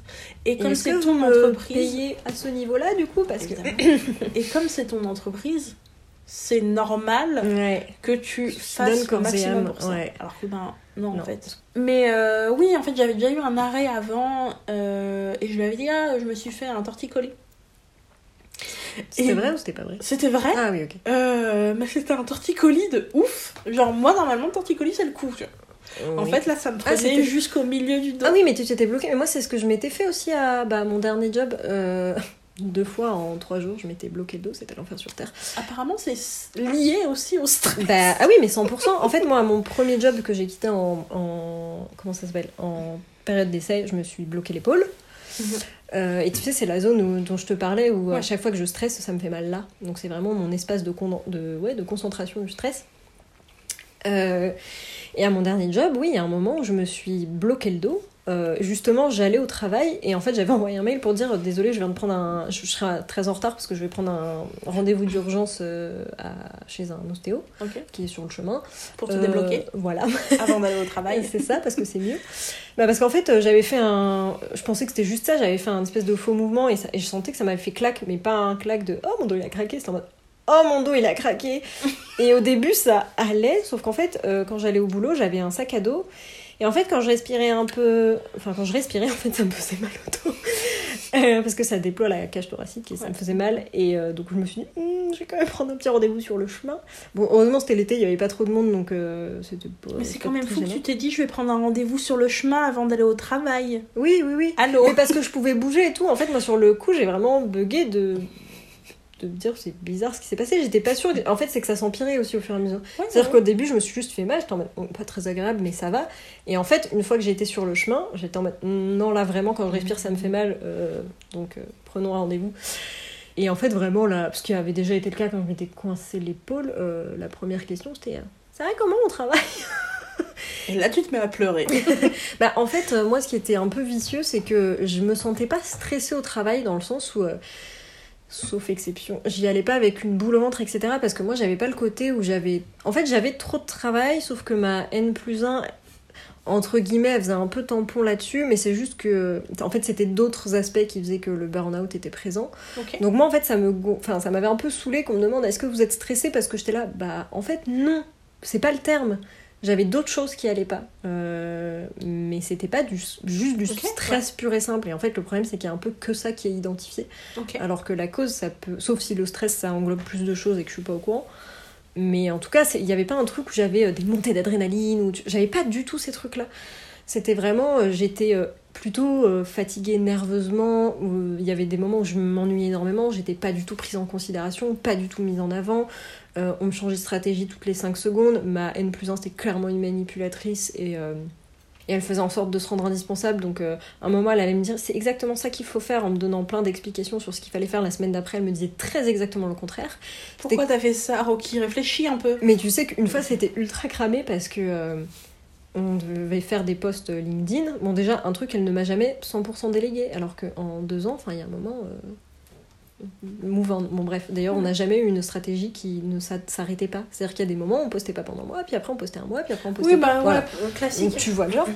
Classique truc pas, euh, pas organisé et pas. euh, Enfin bref. Pas possible ce genre de choses. Et en fait, euh, elle voulait qu'on fasse un certain type de poste. Elle m'avait bien expliqué comment elle voulait que ce soit. Elle m'en avait fait un ou deux à titre d'exemple. La semaine d'après, j'en ai fait. On regarde. Elle euh, prend un, des postes en disant oui là ça va pas du tout parce que c'est trop comme si je voudrais ça ça ça ça ça ça donc elle m'explique en long large et en travers je souris une fois qu'elle a fini de parler je lui dis tu sais que celui-là c'est toi qui l'as fait voilà typiquement donc euh, donc si tu veux c'était pas du stress mais c'est que des trucs comme ça où en fait tu passes ton temps à te dire qu'est-ce que je fous là? Je suis en train de passer à côté de ma vie je me fais chier je suis considérée comme une merde tout ce que je fais ça sert à rien en plus euh, je faisais jamais rien avec en train parce qu'en fait euh, ça va changer dans deux jours la stratégie donc Oui, oui, je, je vois. fais ce ouais. qu'on va me demander et puis de toute façon ça va changer après donc je m'en fous que des choses comme ça Mais- donc c'est pas du stress tu vois Oui, non mais je comprends. Mais Mais, j'avais aussi ça. oui bah oui ça fait partie des trucs classiques du burn-out Ouais. Par... j'avais- pas les, les symptômes physiques comme toi. Mais euh, enfin, j'ai pas eu de blocage euh, à part ce moment où j'ai eu mon torticolis. Mais du coup, si. Ah oui, et oui, voilà. Parce qu'en fait, moi, ça m'est arrivé une fois et toi, c'était arrivé oui, une voilà. fois. Donc en fait, si, pareil. Mais le torticolis, du coup, comme on était une famille et on était potes, je lui ai dit écoute, je me suis fait un torticolis, alors que normalement, t'es pas censé dire à ton. Enfin, Mm. Oui, t'es pas, obligé. Ouais, c'est ça. On- on- on- voilà. J'ai un torticolis, du coup, j'ai un arrêt là pour une semaine. Et il m'avait répondu Ah bon, une semaine c'est quand même long euh, pour un torticolis. Normalement, ça se remet en un ou deux jours. Bah oui, t'es médecin. Ah oui, c'est vrai, j'avais oublié que t'étais docteur. euh, Non, puis en fait, ce qui est toujours euh, très agréable à recevoir comme message, parce que merci de t'inquiéter pour ma santé, au lieu de me reprocher de pas être là alors que je suis malade. Voilà. Alors que mes autres collègues, euh, le, bah, le responsable marketing, il m'avait envoyé, un- il m'avait appelé, je crois, ou il m'avait envoyé, ou il m'avait envoyé un message pour me demander si je venais aujourd'hui, parce que en fait, il avait prévenu personne, le patron, et du coup, ben, on se posait des questions, genre euh, Where is Lou Et euh, donc je lui avais dit que j'étais bloquée et tout, et il m'avait dit Ah ok, mais en fait on s'in- on- on s'inquiétait avec euh, l'équipe. Euh, donc bah rétablis-toi bien. Tu sais ce qui est une, une réponse humaine. Oui, oui, problème. bah oui, clairement. Et puis je suis revenue après et je suis revenue au bout d'une semaine, tu vois. Mais du coup, ça c'était. C'était encore quand j'étais sur Strasbourg. Hmm. Ça devait être en 2000. Bah, c'était en 2020 en fait, parce que j'ai Mm, commencé fin Covid, t'as 2019. dit euh, après. Ouais. Euh, j'avais eu ce blocage. Et après, du coup, euh, bah, quand j'ai eu mon, mon- Quand j'ai. Bah, moi, j'appelle ça un début de burn-out parce Mhm. que je pense que j'ai levé le pied assez tôt. Et pareil, moi je me suis vraiment arrêtée avant que ce soit le Ouais. sans fond. Ouais. Euh, mon patron, il m'avait appelé le lendemain. Et je me souviens, j'ai mon téléphone a sonné, j'ai vu son nom et je me suis mis, j'ai senti le Ah ouais, ouais, ouais, ouais. ouais je genre, est-ce que je réponds euh, Qu'est-ce qu'il va me, ouais, Mm, mm. qu'est-ce qu'il va me dire Et puis le côté où tu commences à te prendre la tête alors que t'es même pas en discussion avec la personne. Moi Voilà. j'avais ça avec ma parenthèse, désolée, je t'ai Ouais, coupé, mais j'ai- ma N plus 1 comme elle était, euh, comment ça s'appelle Euh, consultante. Ah. Ah oui aussi. N'importe quoi. Ma N plus 1 comme elle était consultante. Ce qui déjà est très bizarre, elle était là qu'une fois par semaine. Donc tu sais, moi j'étais assistante et je faisais tout le travail j'étais là tout le temps. Et j'étais payée comme une merde. Et elle, elle était euh, consultante, elle était beaucoup trop payée pour ce qu'elle faisait. Elle était là une fois par semaine. Normal. Euh, tout va bien. Déjà, ça a pu le- l'embrouille. Euh, et en fait, euh, là, c'était les seuls moments où, quand même, j'avais un, un genre un peu de stress. mais c'était au... Enfin, de plus en plus fort au fur et à mesure du temps. Donc au début, c'était pas le cas. Et après, ça s'est installé. Euh, donc elle était là le mercredi. Et moi, en général, le mardi soir, je commençais à me prendre la tête. À me Ok, dire, euh, donc demain matin, quand elle va me dire ça, faut que je puisse répondre ça. Parce que par exemple, c'était une méga forceuse. Genre, elle voulait absolument qu'on mange ensemble le midi. Euh, plein de- En fait, plein de trucs. ça peut paraître stupide, mais moi en fait le midi j'avais besoin de pas parler avec des gens, d'être tranquille, de faire ma sieste. Euh, sachant que elle, j'étais toute la journée avec, qu'elle euh, parlait tout le temps, notamment quand j'essayais de me concentrer, de travailler, bah, et qu'en plus elle, elle voulait euh, manger avec moi et des autres collègues, notamment des personnes qui étaient au-dessus de moi, on va dire, qui faisaient partie des gens qui mettaient un point d'honneur à mal me regarder moi et tous les gens qui étaient assistants d'eux et, et ainsi de suite parce que c'était ça l'ambiance, euh, avec qui j'avais pas du tout envie de manger parce qu'on n'avait rien en commun. Et enfin voilà, et en fait elle, elle me forçait la main pour que je mange avec elle et avec eux, ou alors que je mangeais avec elle et donc dehors. Sauf que moi j'avais pas d'argent à dépenser là-dedans parce que j'avais pas du tout le même Elle salaire par t'invitait pas bah non, non, non. non, non, et donc elle me forçait la main pour ça. Et, euh, et en fait, moi, d'avance, par exemple, la veille, je réfléchissais en mode. Parce qu'en fait, elle insistait vraiment jusqu'à ce que je craque. Euh, c'est, c'est à quel point elle était forceuse. Ouais. Et euh, mais tu sais, elle le faisait d'une façon en mode euh, comme si j'avais dit ok. Tu vois, il y a vraiment ce truc manip de. C'est pas en mode non, mais allez, non, mais allez. Il y avait un peu ça, mais, mais, mais elle le faisait de façon beaucoup plus. euh, Subtile. Bah ouais, en fait, en mode oui, donc du coup, on va manger ce midi, non, non. Et donc ouais, je commençais déjà à me prendre la tête en mode euh, ok, donc là, quand elle va inciter pour manger, il faut que je réponde ça, ou, ou à, tu vois, inventer des excuses constamment. Ouais. Euh, limite, des fois, dire ah non, mais je vais manger avec des amis dehors, et en fait, je vais Je manger toute seule dans un parc. Enfin, genre, Oui, voilà, euh, des choses comme ça. Et enfin voilà, ça c'est un exemple, mais c'était le cas sur des milliards d'autres trucs. Et, et c'est au bout d'un moment que je me suis dit, ah ouais, mais en fait, à chaque fois, la veille du, du jour où je dois avoir ma bosse, je me prends la tête de fou. Je dis, Ouais. ah, oh, c'est pas normal ça en C'est pas normal. Ouais. Oui, clairement. Voilà, parenthèse. Putain. Ouais, un peu. Moi, ça me faisait ça parce que, oui, c'est pareil, on était, on n'avait pas le temps de faire les choses, mais euh, on avait euh, une heure de réunion le lundi et Mmh, une heure de réunion le vendredi.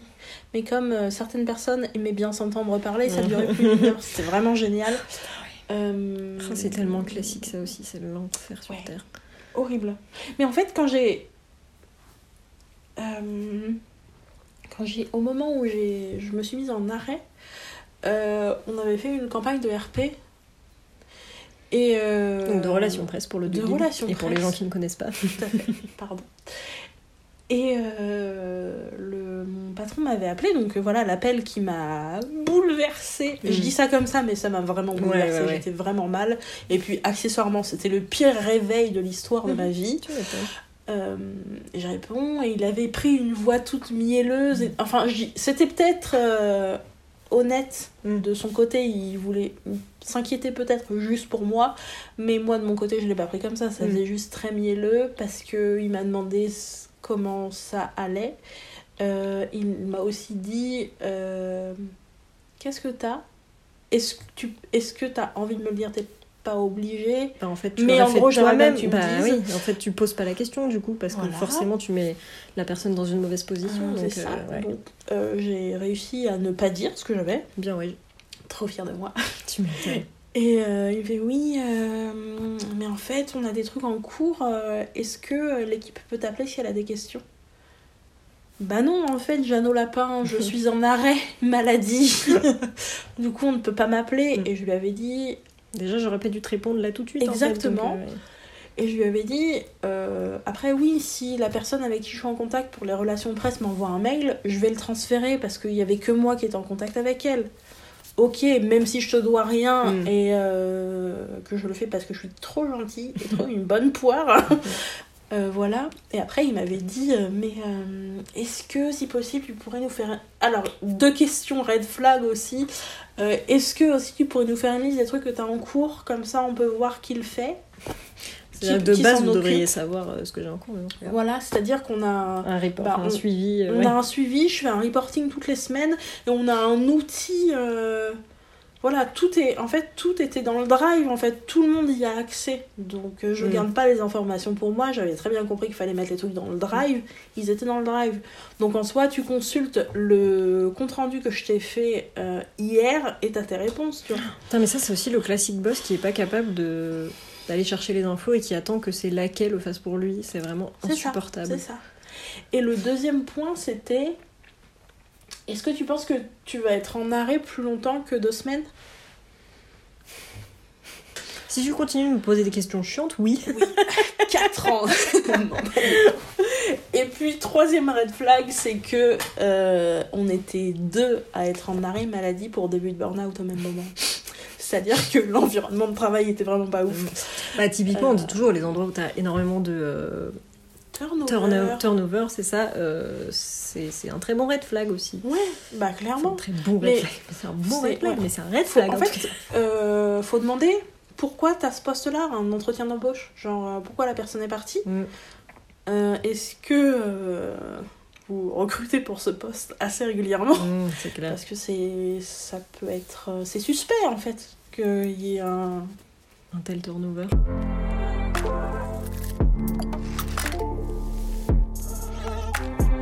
Non, mais en fait, le truc, c'est que comme tu disais, à la fois cet endroit, c'était une super expérience parce que t'as appris de la masse de trucs et un beau panel. Et ça t'a confirmé que la com, c'était ce que tu voulais faire. Et du coup, ça t'a fait le lien entre euh, bah, pas avoir tellement de formation en com et être euh, bah, opérationnel. Euh, ce qui est très bien, puisque maintenant, je te laisse prendre la suite. Euh, ouais, mon, mon- mon expérience dans cette entreprise, euh, grâce à mon responsable marketing, donc c'était mon N plus 1, ça m'a fait découvrir plein de choses dans la com. Euh, même si évidemment c'était beaucoup trop de choses pour en fait un premier emploi Mm. au final, Mm, mm, clairement. un premier vrai emploi on Un va premier dire. stage slash premier emploi. Exactement. Euh, euh, j'ai eu le problème en fait à la fin de mon dernier CDD. Euh, j'ai commencé à me poser des questions de est-ce que je continue dans cette entreprise parce que euh, ben je peux pas côté créativité j'étais Mm. quand même assez bridée parce que je pouvais pas hum, évoluer sur les réseaux sociaux. Mm. euh, parce que je pouvais pas faire ce que je voulais. Et puis, Oui, t'avais pas de vraie marge de manœuvre. voilà, ouais, je pouvais pas hein. établir une stratégie de blogging, par Mm. exemple. Euh, Tu pouvais pas genre faire ton travail, c'est ça que t'es en train de me dire? Exactement. Mais en même temps, je me disais, écoute, si je reste encore un peu responsable de com là-bas, ça va faire bien sur mon CV. Tu vois, cette euh, Ouais, manière ouais. de penser est venue tardivement, Ouais, mais elle est venue. Et Et parenthèse, mais t'y es resté combien de temps au, au total au final entre les stages et les CDD De septembre 2019 à mai 2021. Un an et demi. Un an et demi, ouais. Ça m'a quand même permis de savoir ce que j'aimais faire. Mm. Ça m'a aussi quand même énormément dégoûté du Mm. salariat, on va pas se mentir. Et euh, c'est pour ça que euh, je me suis mise à mon compte après. Mm. C'est parce que je, ça me terrorisait de réintégrer une équipe et de repasser. euh, Maintenant c'est mieux. Genre j'ai passé un entretien avant de déménager. En fait j'ai eu le poste pour. C'était un poste de community manager pour une mairie. Mm. Donc, C'était super intéressant. J'aurais pu apprendre plein plein de trucs. Mais en fait, ils m'ont dit on vous recontacte dans deux semaines. Et euh, le lundi, mon copain me disait j'ai eu l'appartement. Mm. Donc j'ai fait oh trop bien, je déménage. Et le mardi matin, on m'a dit ah bah vous avez le poste. Et toi t'as Ah dit bah, mais je vais plus habiter là, salut Euh, ouais. C'était un, c'était un poste quand même à- assez chargé. Mais euh, Ouais, en fait, ça aurait fait un premier poste en community manager Mm. en tant que community manager. Euh, mais bon, les choses se sont bien déroulées parce que si j'avais eu le poste avant de savoir que j'avais l'appartement, j'aurais été un peu dans la panade, comme on dit. Mais du coup, voilà. Et je suis quand même reconnaissante parce que, encore une fois, mon responsable marketing, euh, bah, il voyait que j'avais euh, Du un- potentiel. du potentiel et c'est lui qui m'a mis en contact avec l'agence avec laquelle je travaille maintenant. Ah, trop bien. Du coup, honnêtement, je, en fait, je sais pas comment j'aurais fait, mais je me serais pas mise à mon compte en tant que Mm. micro-entrepreneur directement si j'avais pas eu ce contrat-là. Mm. Parce que je les ai signés en mai. On a échangé, l'équipe est géniale, etc. Et c'était grâce à lui. Et du coup, quand j'ai eu mon entretien. euh, Non, j'avais, je l'ai eu en avril, mon entretien avec mon patron. C'était très marrant la, manière- la manière dont il avait dit ça. Il m'a dit euh, Ben écoute, euh, en fait. j'ai cherché quelqu'un d'autre pour reprendre le poste parce que bon tu sais là on est en période Covid donc il faut quelqu'un qui ait plus d'expérience et qui soit qualifié en stra- stratégie de crise Mais quel mytho. Oh là là, pardon. voilà Oh, ce Euh, foutage de gueule. mais c'est-à-dire Ce qui que est stupide parce que le Covid, dans l'idée, c'est temporaire. Donc, euh, que tu prennes cette personne en renfort, euh, éventuellement. Mais là, c'est Oui. que ça sonne clairement le bullshit à mort. oui En plus, je l'ai fait sans te le dire pendant que t'étais pas là. c'est ça mais en plus c'est que euh, j'avais déjà repris mon- j'avais déjà fini mon arrêt pour burn-out parce que ça avait duré que deux semaines que deux semaines ça m'avait fait du bien.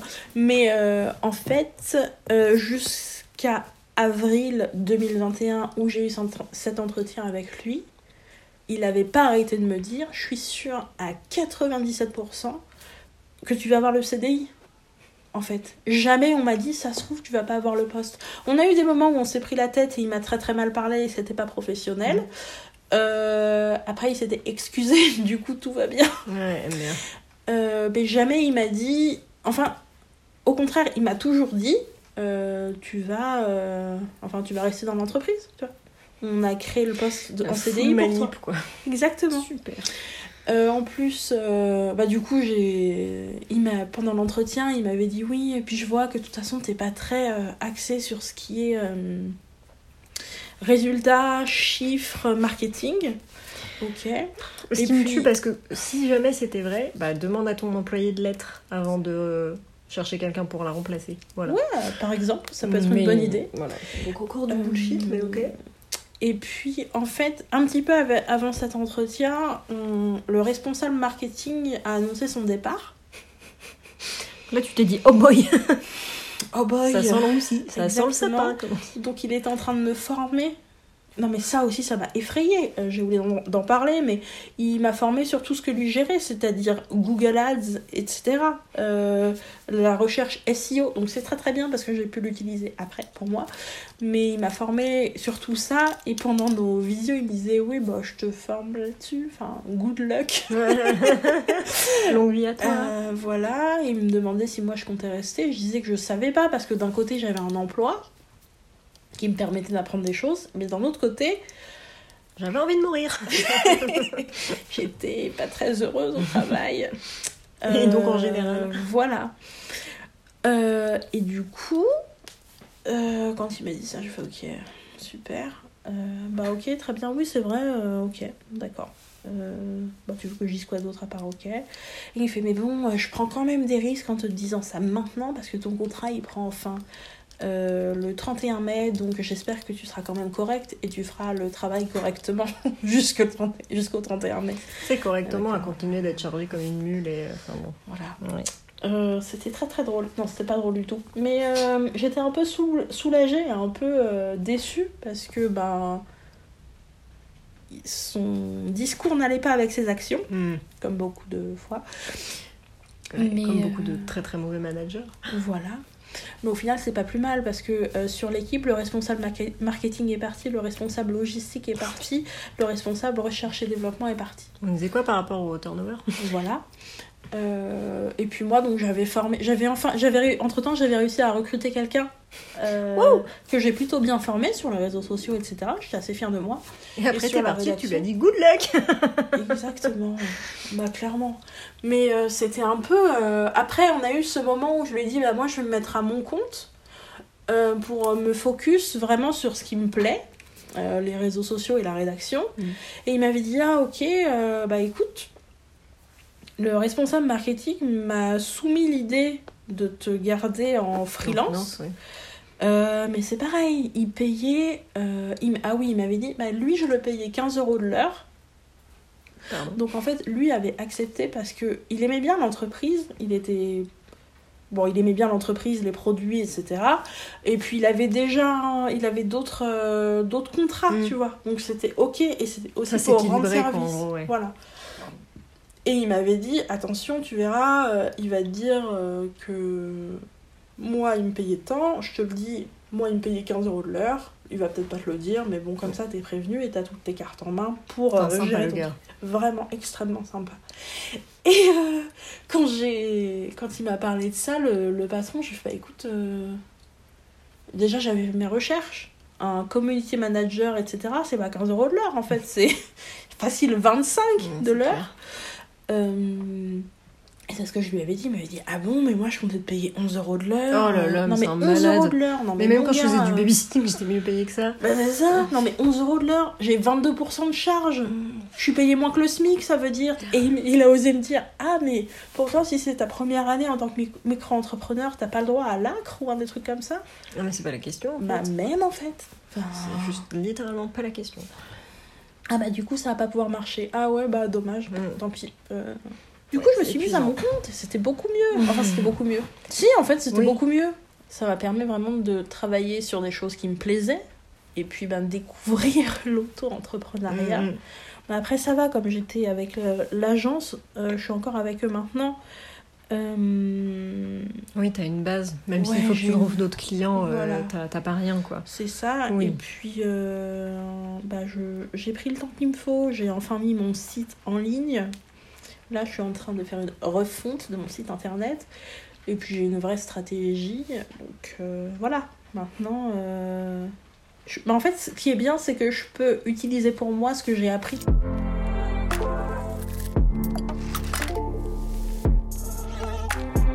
Là, la dernière expérience que j'ai eue, qui en plus c'était la plus longue. C'était combien de euh, temps bah, C'était un an et demi aussi. Ok. Euh, je trouve pas que j'ai appris des choses d'un point de vue technique. Mmh. Notamment, ma boss était beaucoup moins bonne que moi en graphisme. Euh, par contre, d'un point de vue marketing, marketing, genre emailing les trucs comme ça, là, elle m'avait un peu appris des choses parce que j'avais pas tellement fait. Et en fait, euh, du coup, j'étais un peu dépitée parce que je trouvais que j'avais pas appris grand chose, voire même que potentiellement je régressais. Parce que tu sais, par exemple, euh, elle, elle voulait pas que j'utilise une design ou autre pour faire des visuels. Elle voulait que j'utilise euh, PowerPoint. Quoi? Ouais. D'accord. Non, très bien entendu. Paint. non, mais enfin, voilà. Donc, je te laisse imaginer la gueule des trucs qu'on oh faisait. Et donc, moi, j'avais vraiment l'impression presque d'avoir régressé parce que comme j'utilisais plus trop InDesign, design etc., sais, au bout d'un moment, tu perds pas forcément la main, mais en tout cas, tu t'améliores pas, c'est sûr. Oui, oui.